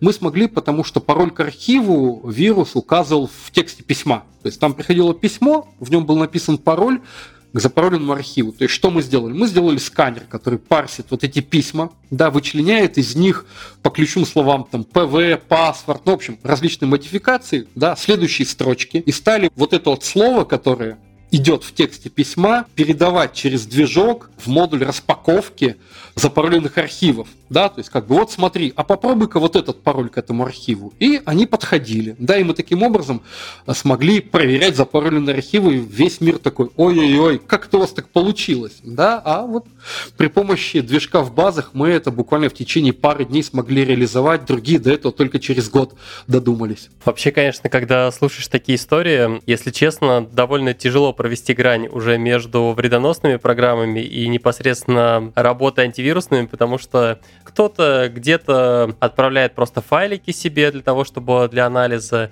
Здесь взяли, залезли в архив, проверили и так далее. Здесь такое ощущение, как будто бы уже вот грань, она проходит ровно, типа, для какой цели берутся и выполняются вот эти вот действия. Ну, на самом деле, вопрос этики, он всегда был и крайне остро стоит в индустрии кибербезопасности в целом, да, вот где та грань, за которой уже вторжение в частную жизнь уже становится недопустимым. И здесь, конечно же, могу точно совершенно сказать, что у нас любые подобные изменения крайне тщательно прорабатываются юридическим отделом. Там на ЕУЛу мы буквально молимся в этом смысле. И с этой точки зрения там то есть не только юридически, да, мы подстрахованы и застрахованы, и пользователям стараемся максимально прояснить, что происходит, да, но еще вот есть вот эта действительно какая-то внутренняя этика, согласно которой, например, может для кого-то секрет, но есть такая этика в антивирусных компаниях не брать на работу бывших вирусописателей, например, или людей каких-то так или иначе там связанных в прошлом даже с киберпреступностью, может быть. Может быть, действительно классные специалисты прекрасно разбираются там в программирования, либо в реверсе и так далее.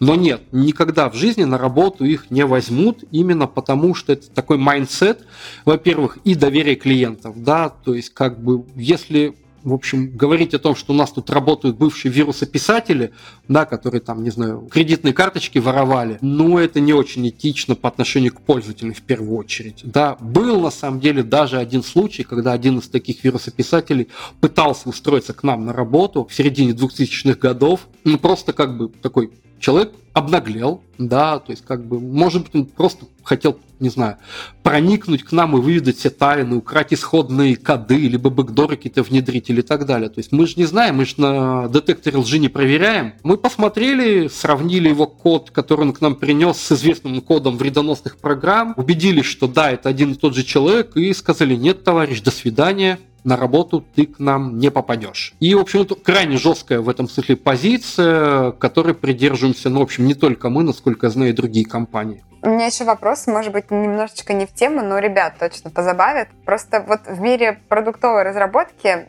бывает, не скажу, что часто, но бывает присутствует такое предвзятое мнение по отношению, например, бэкенд разработчиков к мобильным разработчикам, мол, мы тут логику серьезную пишем, а вы кнопки красите. Вот ты рассказал про основные компоненты системы, и есть вот ну, база, да, где исследования как раз researcher ы ее наполняют, есть ядро со сложной логикой, и есть GUI. Вот я хотела спросить, не существует ли в комьюнити кибербезопасности тоже таких вот э, теорок, скажем так, между теми, кто пишет э, логику ядра и теми, кто вот обертки пишет? Нет, терок никаких нет, именно потому что, в первую очередь, как я сказал, это архитектурно независимые друг от друга области. Да? То есть вирусные аналитики, например, с разработчиками Гуя, ну, в принципе, не пересекаются вообще никак. И, с другой стороны, по большей части та телеметрия, которую мы сейчас, допустим, собираем через КСН, она как раз, я был очень удивлен, мы собираем порядка 180 параметров, из которых, ну, наверное, 100 а то и 120 относятся именно к пониманию того, что пользователь делает с интерфейсом, да, то есть на какие кнопки он нажимает, да, то есть мы как раз больше данных собираем именно для гугловых разработчиков, да, чем для вирусных аналитиков, да, то есть нам важно понимать, как вообще пользователь с продуктом себя чувствует, да, с точки зрения user experience, а как мы вирусы детектируем, в этом плане мы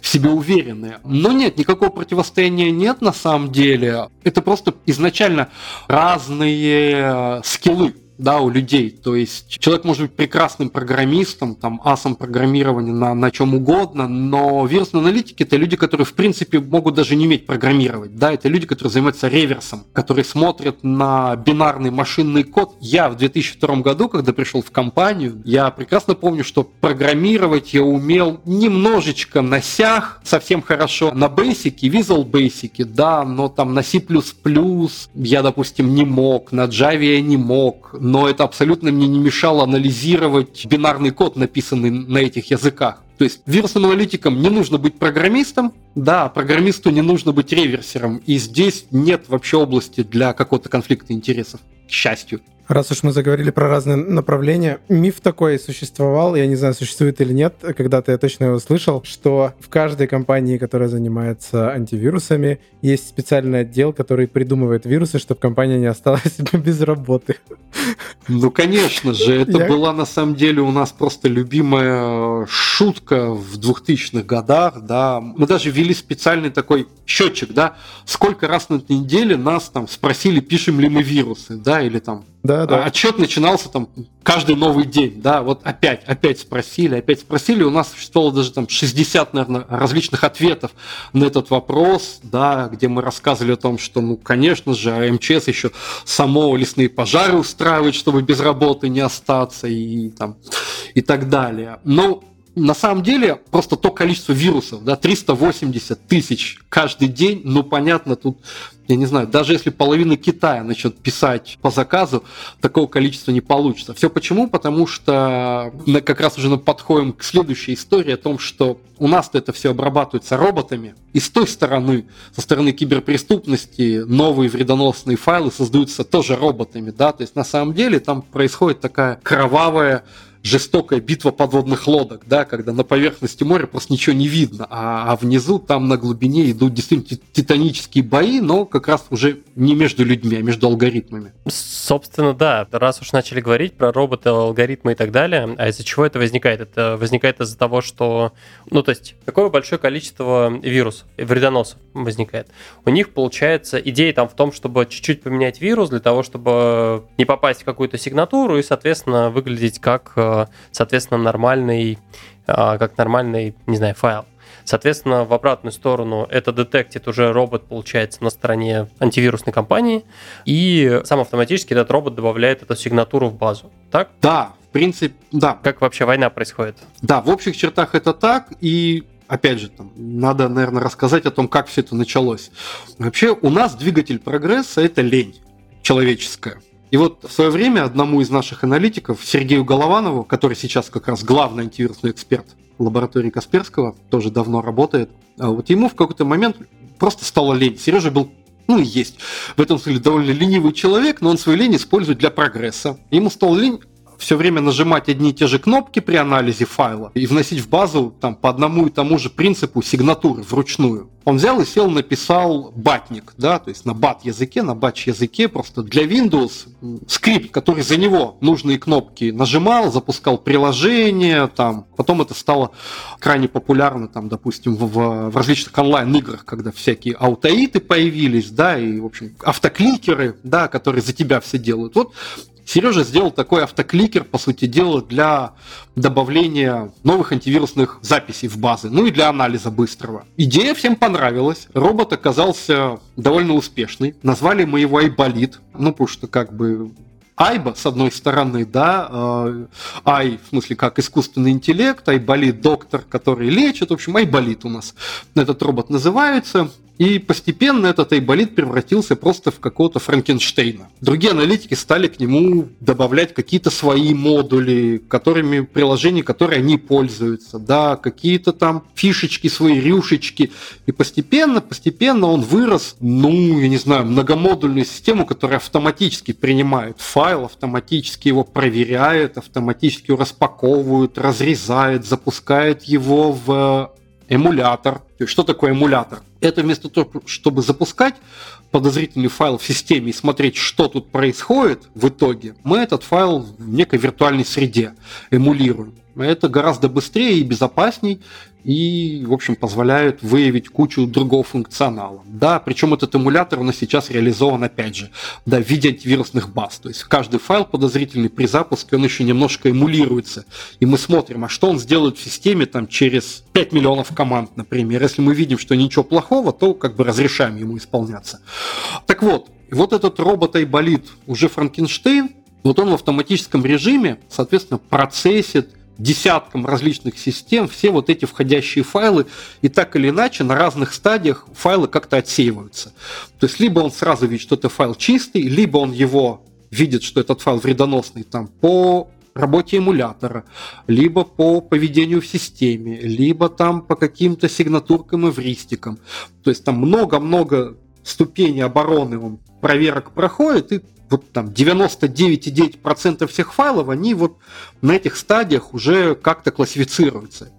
Ну и в конце аналитику, человеку, остается крайне малое количество, может несколько десятков файлов из этих 380 тысяч. И вот тогда уже, собственно, человек вступает в игру и пытается проанализировать то, с чем не справился вот этот вот, собственно, робот Айболит собственно, на долю современного вирусного аналитика остаются ну, наиболее такие сложные да, вещи, которые вот, не поддаются машинному анализу. Ну и при этом, да, с той стороны линии фронта у киберпреступников точно такие же конвейеры стоят. То есть они собрали свой вредоносный файл, что они делают? Они его проверяют при помощи 20 антивирусных программ. Детектируется он или нет – если не видят, что детектируется, они начинают пытаться сбивать детект. То есть файл как-то перепаковывать, обфусцировать, да, какие-то в нем там сигнатурки менять. Может быть, иногда достаточно изменить адрес сервера управления, да, CNC так называемый, Command and Control Center. И так или иначе, в автоматическом режиме вот эти все проверки не проходят, добиваются того, что файл не детектится, либо выпускают сразу десяток а то и сотен файлов именно с разными центрами управлений, в расчете на то, что в антивирусную компанию попадет один файл, и они будут знать только про один сервер, а вот тут будут еще десятки других, и они про них не узнают. И вот эти вот все файлы с их стороны в этих тысячных, десятках, в тысячах также генерятся и выбрасываются в интернет. Вот так выглядит невидимая миру война на самом деле. Понятно, понятно. У меня остался еще вопрос, который я не успел до этого задать по поводу как раз той самой идеи с движком, которая по сути является частью базы данных. Я не очень понимаю, как это возможно, но типа база данных это просто строчки. Но здесь не просто база данных, на самом деле. У нас есть собственный язык. Да, внутренний встроенный язык, не программирование, да, язык именно базы данных. Выдам тут некие секреты, да. У нас все очень любят называть на КЛ, да, вот как у нас был клан, система для обработки входящих писем. Да, вот там э, нынешний последняя версия движка, она называется Клава, да, Касперский лап, антивирус, engine, там, чего-то. Клава. В общем, у нас все работает на клаве.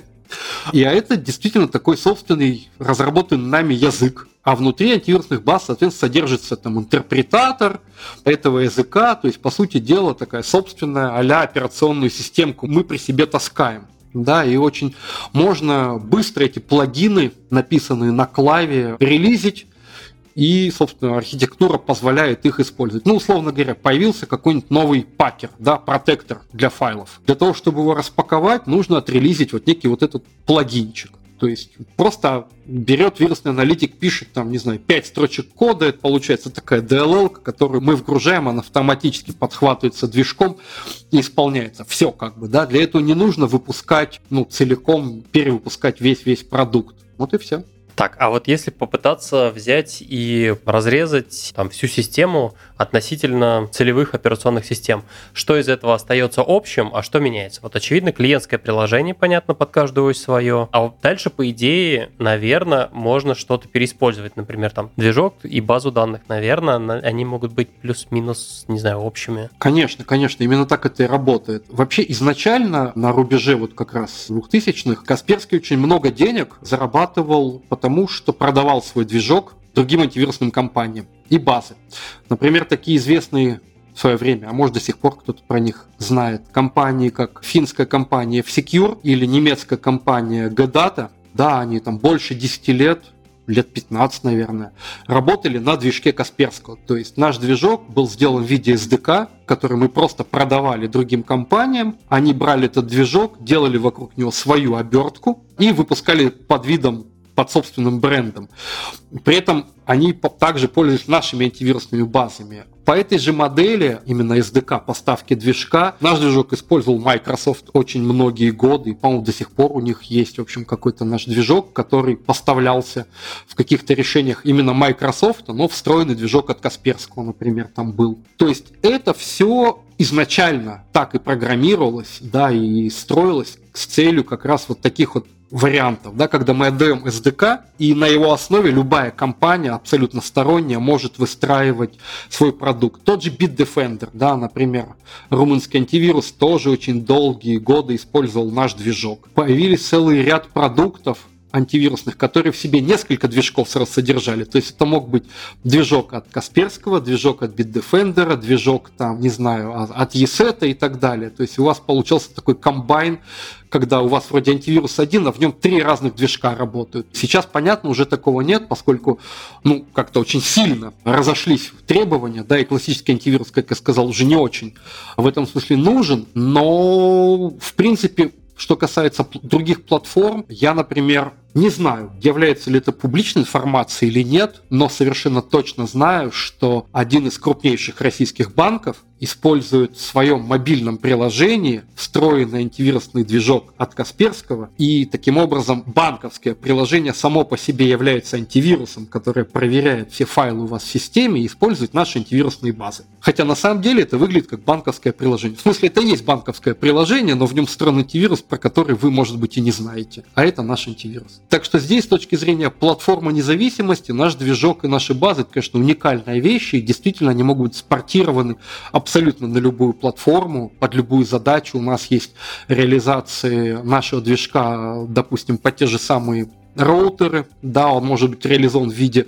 модуля для прошивки роутера, как обычно Wi-Fi роутера, так и каких-нибудь, не знаю, там больших сетевых хабов, какой-нибудь, а, ну, например, компания Juniper, да, известный производитель всякого железа сетевого, вот она тоже пользуется нашим движком. Зуксель, я уже забыл, как нынче называется, тоже известный производитель, а у них тоже есть наш движок, да, в который они также подгружают какие-то базы. Здесь как раз вопрос того, Нужны ли им антивирусные базы, которые детектируют там Windows вирусы, например, или вирусы времен MS-DOS? Здесь мы тоже в этом плане можем поставлять разные наборы баз. Да, понятно, что антивирус для Android устройства, ну, наверное, ему не нужны детекты для Windows Malware, да, поэтому для них мы отгружаем только известные сигнатуры Android зловредных программ. Да, если мы говорим там, допустим, про какие-то экзотические системы, ну понятно, что там детектировать вирусы под MS-DOS тоже не надо.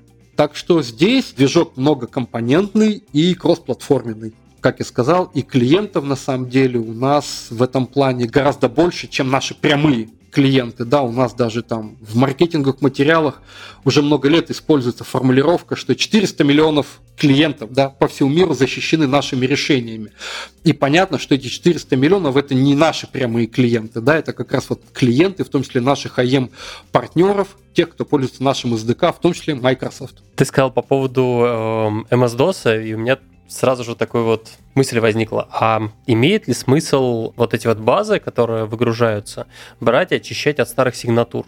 Ну, то есть, условно, был такой вирус, не знаю, там 10-20 лет назад, э, его больше нету, и навряд ли он когда-либо будет. Какой смысл его все время в базе таскать с собой? Ну, во-первых, здесь объемы не очень значительные, да, то есть там условно говоря, если за первые 10 лет антивирусной индустрии, ну, условно, за 90-е годы, ну, сколько мы накопили этих вирусов? Ну, дай бог, если 100 тысяч. Сейчас у нас 300 тысяч в день. И здесь с точки зрения экономии объема, ну, смысла никакого нет базы из этого доисторического хлама вычищать. Да, в общем, как бы пусть они там будут с этой точки зрения. С другой стороны, вот так вот уберешь что-нибудь, думая, что оно никому не надо интересно, а потом какой-нибудь там независимый эксперт по безопасности устроит тест, проверив им какую-нибудь бабушкину коллекцию вирусов, которые где-то из интернета там скачал, да, очень популярны в свое время были такие доморощенные тесты антивирусных программ, когда люди где-то выкачивают какую-то базу из 4000 вирусов там из 90-х годов,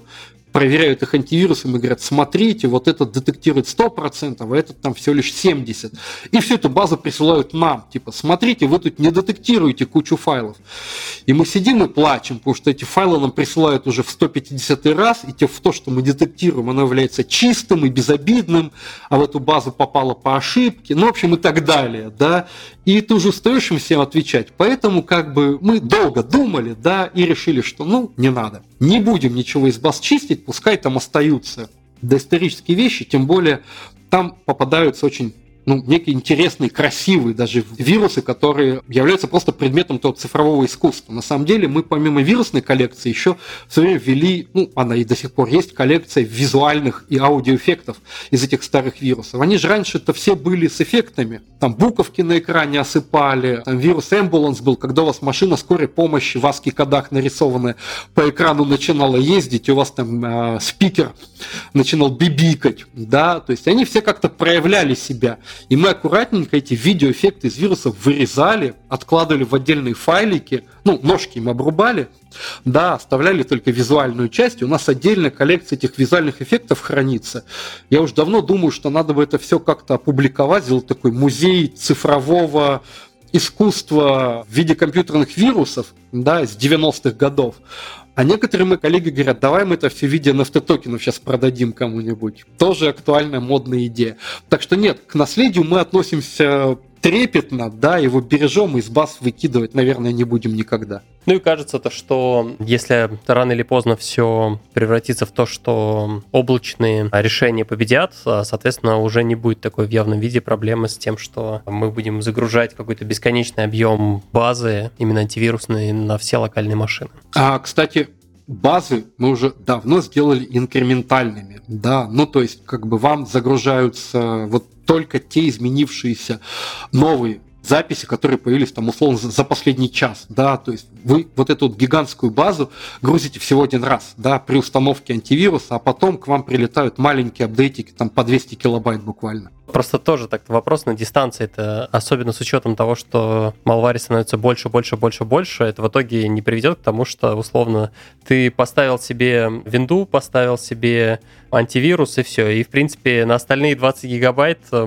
живешь. Нет, как я сказал, смотри, то есть с одной стороны мы полный набор баз можем вгрузить, да, в принципе можем поставить вам ограниченно, у нас даже в антивирусе есть такие отдельные пункты меню в настроечках, да, где можно выбрать, какие базы не подгружать. Да, там есть, допустим, базы, относящиеся к Riskware. Ну, что такое Riskware? Да, это различные программы, которые не являются вредоносными, но при этом могут быть использованы злоумышленниками. Ну, например, различные ремоут-админы. Да, вот какой-нибудь там AirAdmin классический. С этой точки зрения это Riskware. Он не вредоносный. Вы, может быть, сами его себе поставили и используете, да, или там TeamViewer. Если вы про него знаете, он у вас в системе есть, ну, как бы и хорошо. Но просто есть гигантское количество ситуаций, когда такие файлы стоят в системе без ведома пользователя. Ну, кем-то установлены, могут скрывать свое присутствие в системе и так далее. И сообщать пользователю о том, что они есть, мы тоже считаем своим неким моральным долгом. Да, это как, как раз такой вопрос этики. То есть нужно ли детектировать то, что не является вредоносным. И вот здесь мы вот такие вот файлы поставляем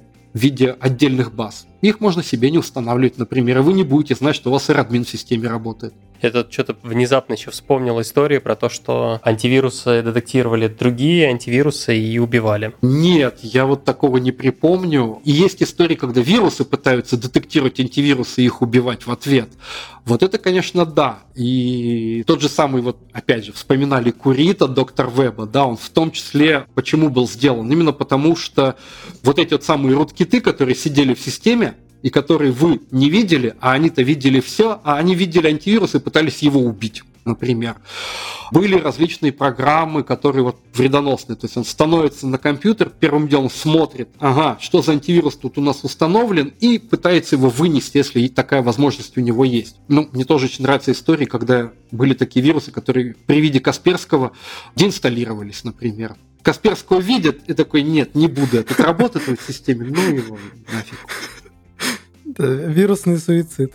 Но он не мог э, его никак удалить из системы например, и такой, лучше не связываться, пойду куда попроще, да, где вообще никакого. Не, а в, чё, а, а в чем смысл просто эту логику писать? А это используется в том числе, допустим, в целевых атаках, да, когда у вас какая-то спецслужба проводит какую-то атаку, они, как правило, очень хорошо знают, что Касперский, то, что называется, спалит все, а при включенном КСН еще и отследит, какие сервера управления используются для всего этого дела. И поэтому во многих случаях, ну, действительно, им безопаснее, чтобы что не спалиться, да, не запороть атаку, на которую они потратили там миллионы долларов и несколько, может быть, там лет человека часов разработка, да, предпочитают, ну, как бы просто не связываться в таких случаях. Но это не теоретическая ситуация, это прям абсолютно реальные кейсы, да, собственно, когда стоит компьютер в одной и той же организации, на нем есть Касперский, а на другом Касперского нету, происходит атака, и вот как бы в коде смотрим,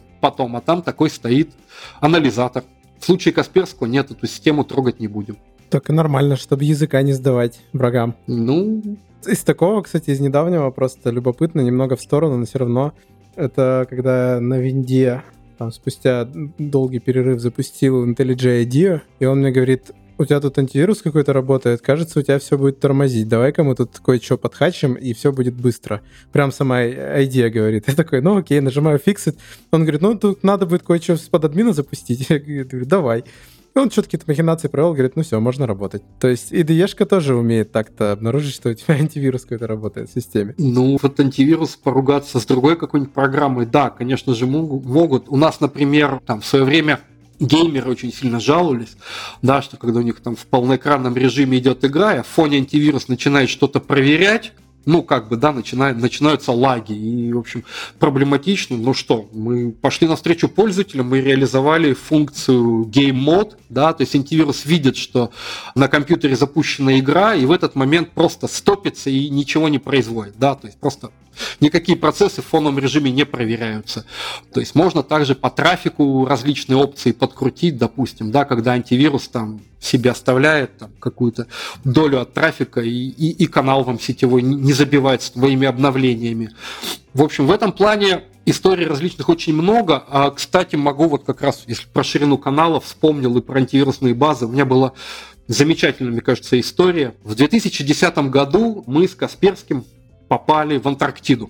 Ну, прям вот на Южный полюс. Да, там лаборатория Касперского э, была спонсором женской лыжной экспедиции. Там 9 отважных девушек из разных экзотических стран мира на лыжах шли через всю Антарктику, значит, к Южному полюсу, а мы должны были их на этом полюсе потом встретить, подобрать, ну, эвакуировать на Большую Землю. Ну, то есть, пока девушки шли на лыжах, мы прилетели там самолетом на, собственно, американскую базу, засели, там и стали, значит, как-то пытаться выживать в этих условиях, в палатках. Ну, мы привезли с собой иридиум для того, чтобы на большую землю как транслировать вообще, как мы тут живем, и фоторепортажи нужно вести, масс-медиа освещать, там, чтобы девушек вот, знаешь, в момент прибытия на поле сфотографировать и сразу фотографии отослать. В общем, мы взяли с собой тарелку иридиума, спутниковые телефоны. Я, значит, бегал там по базе, эту тарелку пытался настраивать для того, чтобы эти фотографии как-то отправить. Пинг был ужасный, все очень медленно. Фотографии отправлялись там в час по чайной ложке. Мы оказались, наверное, первыми ну, реально первыми, кто, в общем, оттуда из Антарктиды смог буквально в режиме реального времени какие-то данные через интернет отправить, но оно все жутко тормозило. Касперский там даже написал специальный файлик на ассемблер, который постоянно пинговал сервере, тем самым просто забивал канал своими пингами, поддерживая связь. Ну, потому что если долго ничего не происходит, то канал рвется, спутник уходит. А потом, спустя три недели, вернувшись на Большую Землю, я внезапно осознал, что все это время, пока мы там были и мучились с вот этим вот передачей файлов и удержанием канала, у меня на ноутбуке-то работал антивирус, который базы втихую там обновлял. То есть, как бы мы тут боремся за каждый килобайт да, на оплот, чтобы канал освободить, а антивирус это втихую там себе гигабайты баз качал. Вот как бы. Но удалось, удалось ему успешно обновиться. В общем, и в Антарктиде он тоже отработал. Абсолютно реальная история. Шикарно. Шикарно. Я думаю, хочется еще верхнеуровнево проговорить про то, а как вот происходит сама подготовка очередного релиза антивирусной базы. Что вообще происходит, не знаю, там, может быть, какой-то про процесс QA мы на самом деле уже проговорили. Что-то еще там, в общем, интересного происходит в перед релизом непосредственно. Ну, что касается релиза баз, как я сказал, происходит вот этот ну, быстрый, ну, быстро это несколько часов. Процесс тестирования базы перед его публикацией, после чего уже начинается процесс раскладки этой базы на сервера по всему миру. Да, и здесь мы тоже, в общем, используем распределенные различные системы. Сейчас, насколько я знаю, у нас все это на Akamai так или иначе работает, но географически распределено. Почему? Потому что в свое время у нас случились очень неприятные истории, связанные с Китаем потому что в какой-то момент в Китае у нас стало очень много пользователей. Ну, ну, правда, очень много. Мы в какой-то момент стали самым популярным антивирусом в Китае. Это было там 2003-2005 годы, наверное. В Китае все сидели на Касперском. Порядка, не знаю, 70 миллионов уникальных инсталляций в Китае мы видели. И китайцы все ходили за обновлением на сервер на Тайване. Ну и как-то он там со всем этим справлялся так или иначе, а потом случилось какое-то землетрясение, и это, собственно, магистральный кабель, интернет-кабель между Китаем и Тайванем, он повредился в результате землетрясения, и все эти миллионы китайцев хлынули за обновлениями на наши европейские сервера апдейтов, которые были не рассчитаны на такую нагрузку, они тоже все моментально из этой китайского наплыва упали. У нас серверов тогда было там не очень много, штук 5 или 6, наверное. Вот. После этого мы поняли, что так жить нельзя, и стали строить действительно распределенную систему под разные регионы мира, так что динамически сейчас там каждый пользователь, у которого стоит антивирус, в каждой стране мира качает обновления с каких-то своих все-таки наших локальных серверов, да, а не с какого-то там, условно говоря, московского сервера. То есть в этом плане нам приходится поддерживать эту просто гигантскую сетевую инфраструктуру с публикацией апдейтов и с функционированием просто по ну, по, по просто жестким трафиком. Это что касается с апдейтами связано. В остальном, как я сказал, собственно, есть сбор телеметрии, да, то есть как бы то, что мы отрелизили, да, мы потом еще смотрим, а что у нас там вообще в целом в мире происходит. И вот анализом вот этих данных, которые поступают от КСН, как раз занимаются даже не вирусные аналитики, да, это и специальные, опять же, люди, специальное подразделение, ну, в частности, та группа, которую я в 2008 году создавал, и которая до сих пор функционирует, собственно, Global Research and Analysis Team, GREAT, если сокращенно, это как раз эксперты из разных стран мира, сейчас более 40 человек, из которых в Москве, например, только 10, большая часть это иностранцы, в разных регионах мира. В США, в Германии, в Англии, в Китае, в Сингапуре, в Австралии, в Южной Корее, в Латинской Америке, в общем, везде. Да? То есть они вот как работают как раз в телеметрии по своим регионам, они видят эпидемиологическую ситуацию на месте, они могут оперативно там выявлять какие-то новые эпидемии, опять же работать на месте с какими-то конкретными клиентами, которых мы вот видим через КСН, что-то странное происходит, да, а как, что, нужно же как-то непосредственный контакт установить, ну там, приехать к клиенту и сделать форенсику, да, и вот здесь у нас вступает в действие еще дополнительный отдел, отдел расследований, да, то есть отдел форенсики. Это когда мы проводим расследование инцидента о том, что же вообще у вас тут случилось, как вы заразились, почему вы заразились, что у вас в системе произошло, что вас украли, куда это утекло? И вообще кто за этой атакой стоял. Да, вот, собственно, когда я два года жил и работал в Сингапуре, были просто замечательные истории, связанные с атаками тех же самых северокорейских хакеров на локальные банки, ну, локальные, в смысле, азиатские банки. И вот один мой коллега поехал буквально там в соседнюю страну, поскольку там был банк, наш клиент, которого северокорейцы атаковали и пытались вывести оттуда 10 миллионов долларов. Мы через КСН, через телеметрию эту атаку увидели, а банк был не в курсе. Собственно, мы связались, и вот мой коллега туда поехал и сидел там неделю в офисе банка среди местных специалистов, которые вообще ничего не понимают, что тут происходит, какие такие северокорейские хакеры, почему русские эксперты к ним приехали. Да, в общем, пытались как-то расследовать вот этот вот инцидент. В общем, это вот еще одна сфера нашей деятельности вирусных аналитиков, которая, собственно, с обновлениями-то и не связана, да, как раз связана с использованием именно данных из, из облака, из телеметрии. Мне кажется, то, что мы довольно подробно проговорили про непосредственно процесс разработки, все с разных сторон покрутили. Хочется немножко поговорить про то, а куда вообще движется индустрия, что меняется, какие качественные изменения. Ну, немножко вперед повизионировать и как-то ретроспективно тоже посмотреть, какие вообще качественные изменения возникают. Часть из них мы уже обсудили, как, например, вот эти вот облачные решения КСН, но тем не менее хочется как-то, может быть, тезисно еще обсудить. Все начиналось, опять же, да, именно с э, компьютеров. То есть вот когда я пришел, 2002 год, были только, собственно, вирусы для компьютеров, и было еще парочку таких концептуальных вирусов для Palma.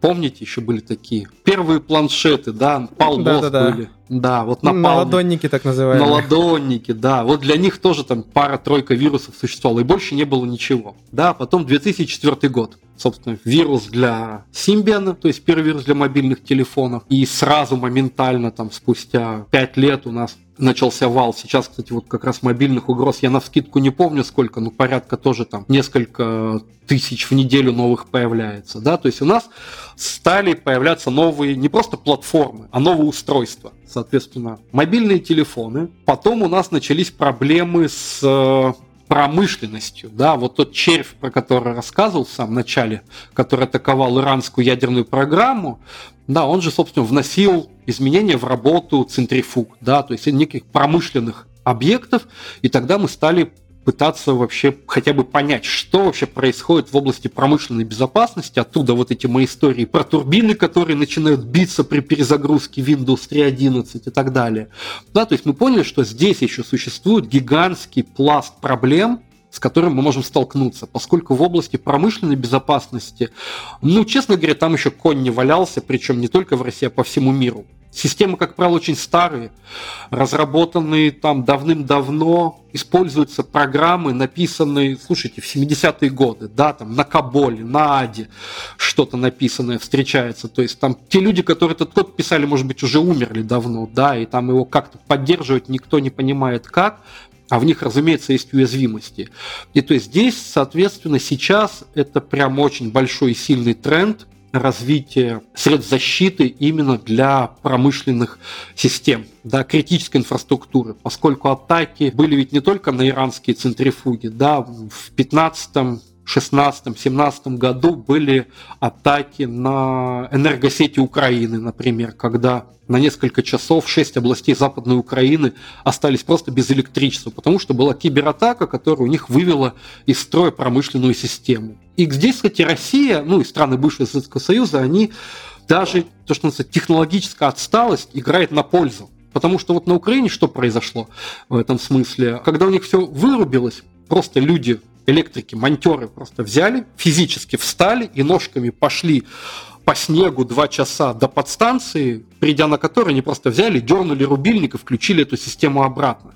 Когда американские эксперты стали анализировать эту атаку, у них волосы, в принципе, стали дыбом, а они говорят, знаете, а если бы случилось у нас, мы бы не восстановились. У нас просто нет рубильников, да, у нас нет вот этой кнопки или рубильника, который можно пойти и физически включить обратно. У нас тут, тут же все электроника. И говорят, знаете, вот как-то тут Россия, там, бывший Советский Союз в этом плане, наверное, чуть более защищенный из-за своей отсталости. Ну, в общем, проблема есть, и проблема промышленной безопасности это прям вот сейчас ход-ход тема. Если классические решения по безопасности уже более-менее так известны и широко распространены, то вот для таких промышленных систем на рынке решений так много, но пытаются появляться какие-то новые, и мне кажется, что за этим очень большое будущее. И опять же, смежная с этим область, это область, связанная с интернетом вещей. Да, это такой промежуточный между персональными проблемами, да, home-юзерами и промышленной системой, у нас есть, собственно, умные устройства. Ну, мобильные телефоны, это понятно, в этом смысле все уже сделано, антивирусы есть, угрозы есть.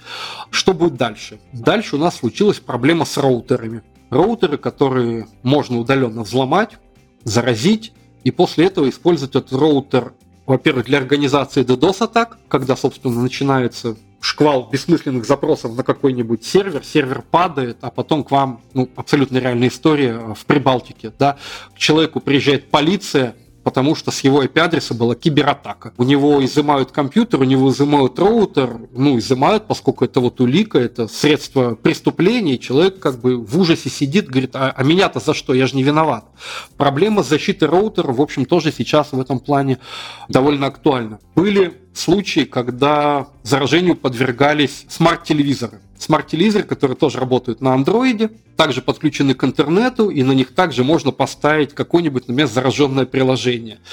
И если сначала, ну там буквально 5-6 лет назад, первые вредоносные программы для таких телевизоров представляли себя, вот тоже, как Женя рассказывал, порноблокер, да, порнобаннер. Вот то же самое было с телевизорами, да. Вы, говорит, смотрите ваш смарт-ТВ, а у вас, бах, он весь экран заблокирован, и там вот начинают показывать картинки и просить что-то куда-то ввести, чтобы она у вас исчезла. Да? А сейчас до этих телевизоров дотягиваются уже, собственно, руки, в том числе и киберпреступников, да, поскольку тоже полезная информация содержится как минимум аккаунты от различных там сервисов, которые можно украсть. Плюс, если у вас в телевизоре много различных функций, да, то можно попробовать там еще при его помощи и, не знаю, поподслушивать вас и, или еще что-нибудь поделать такое хитрое.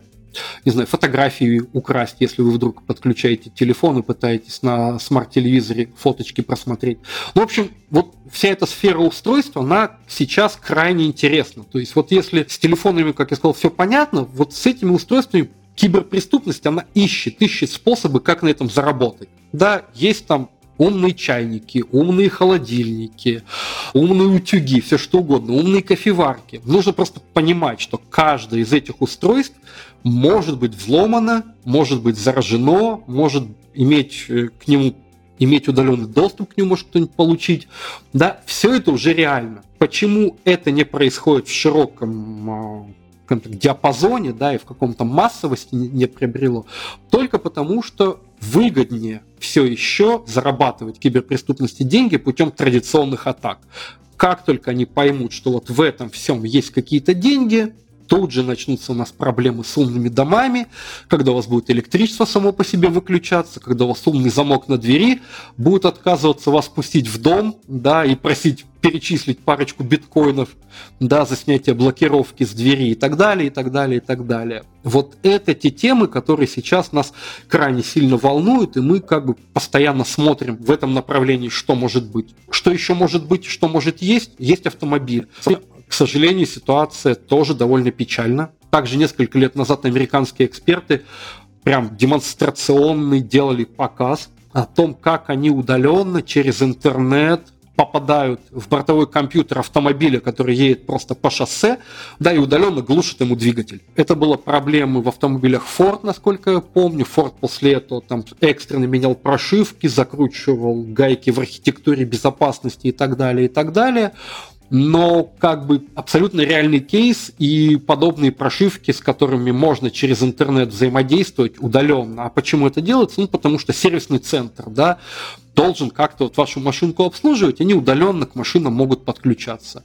Соответственно, злоумышленник тоже может это сделать. Есть проблемы в этом плане крайне серьезно у всех производителей. Слава богу, они за последние годы стали как-то в эту сторону хотя бы смотреть и задумываться. Да, та же самая Тесла, например, тоже попытки взлома Теслы, это известная фишка в хакерских кругах, и Тесла в этом плане очень хорошо себя повела на различных хакерских конференциях, на которых предлагается взломать различные программы, там, сервисы и так далее, Тесла регулярно несколько лет просто выставляла свой автомобиль, предлагала взломать его и в качестве приза говорила, ну вот, взломаете, забираете себе, и действительно несколько раз эту Теслу, опять же, китайские хакеры, да, радостно ломали и в качестве приза себе забирали. Вот. Как видите, здесь у нас все только начинается, да, и те истории из 90-х, там, начала 2000-х про вирусы в компьютерах или там какие-нибудь безобидные, по большому счету, черви, которые распространяются через Bluetooth, я думаю, спустя там лет 10 покажутся просто цветочками на фоне того, что нас может ждать в самом ближайшем будущем. Так, э, я не знаю, я послушал, мне кажется, надо отойти за шапочкой из фольги. Это было страшно. В завершении выпуска мы всегда спрашиваем у гостей про то, что можно почитать, посмотреть для того, чтобы, ну, если было интересно, а выпуска нашего было недостаточно, хочется еще сильнее углубиться в тему. Александр, расскажи, что вообще почитать, посмотреть есть.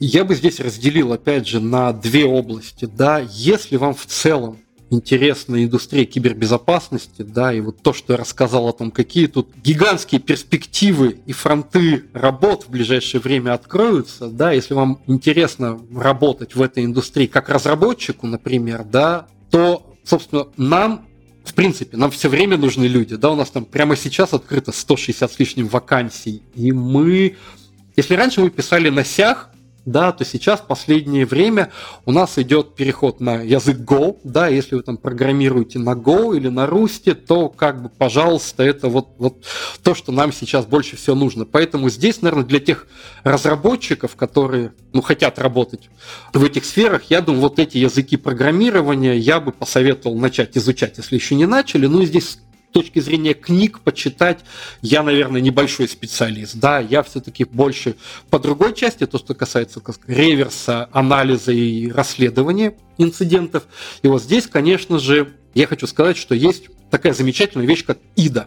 IDA – это дизассемблер, который является просто базовым инструментом любого вирусного аналитика в любой антивирусной компании, в любой точке мира. Да, IDA – это просто базовый наш инструмент, дизассемблер, без которого просто никуда. Да, и вот есть некий список книг о дизассемблерах, о том, как дизассемблировать, как реверсить машинный код, как его анализировать и так далее. Вот если эти знания получить, я думаю, что любая антивирусная компания с радостью просто моментально вас как бы в свои ряды примет.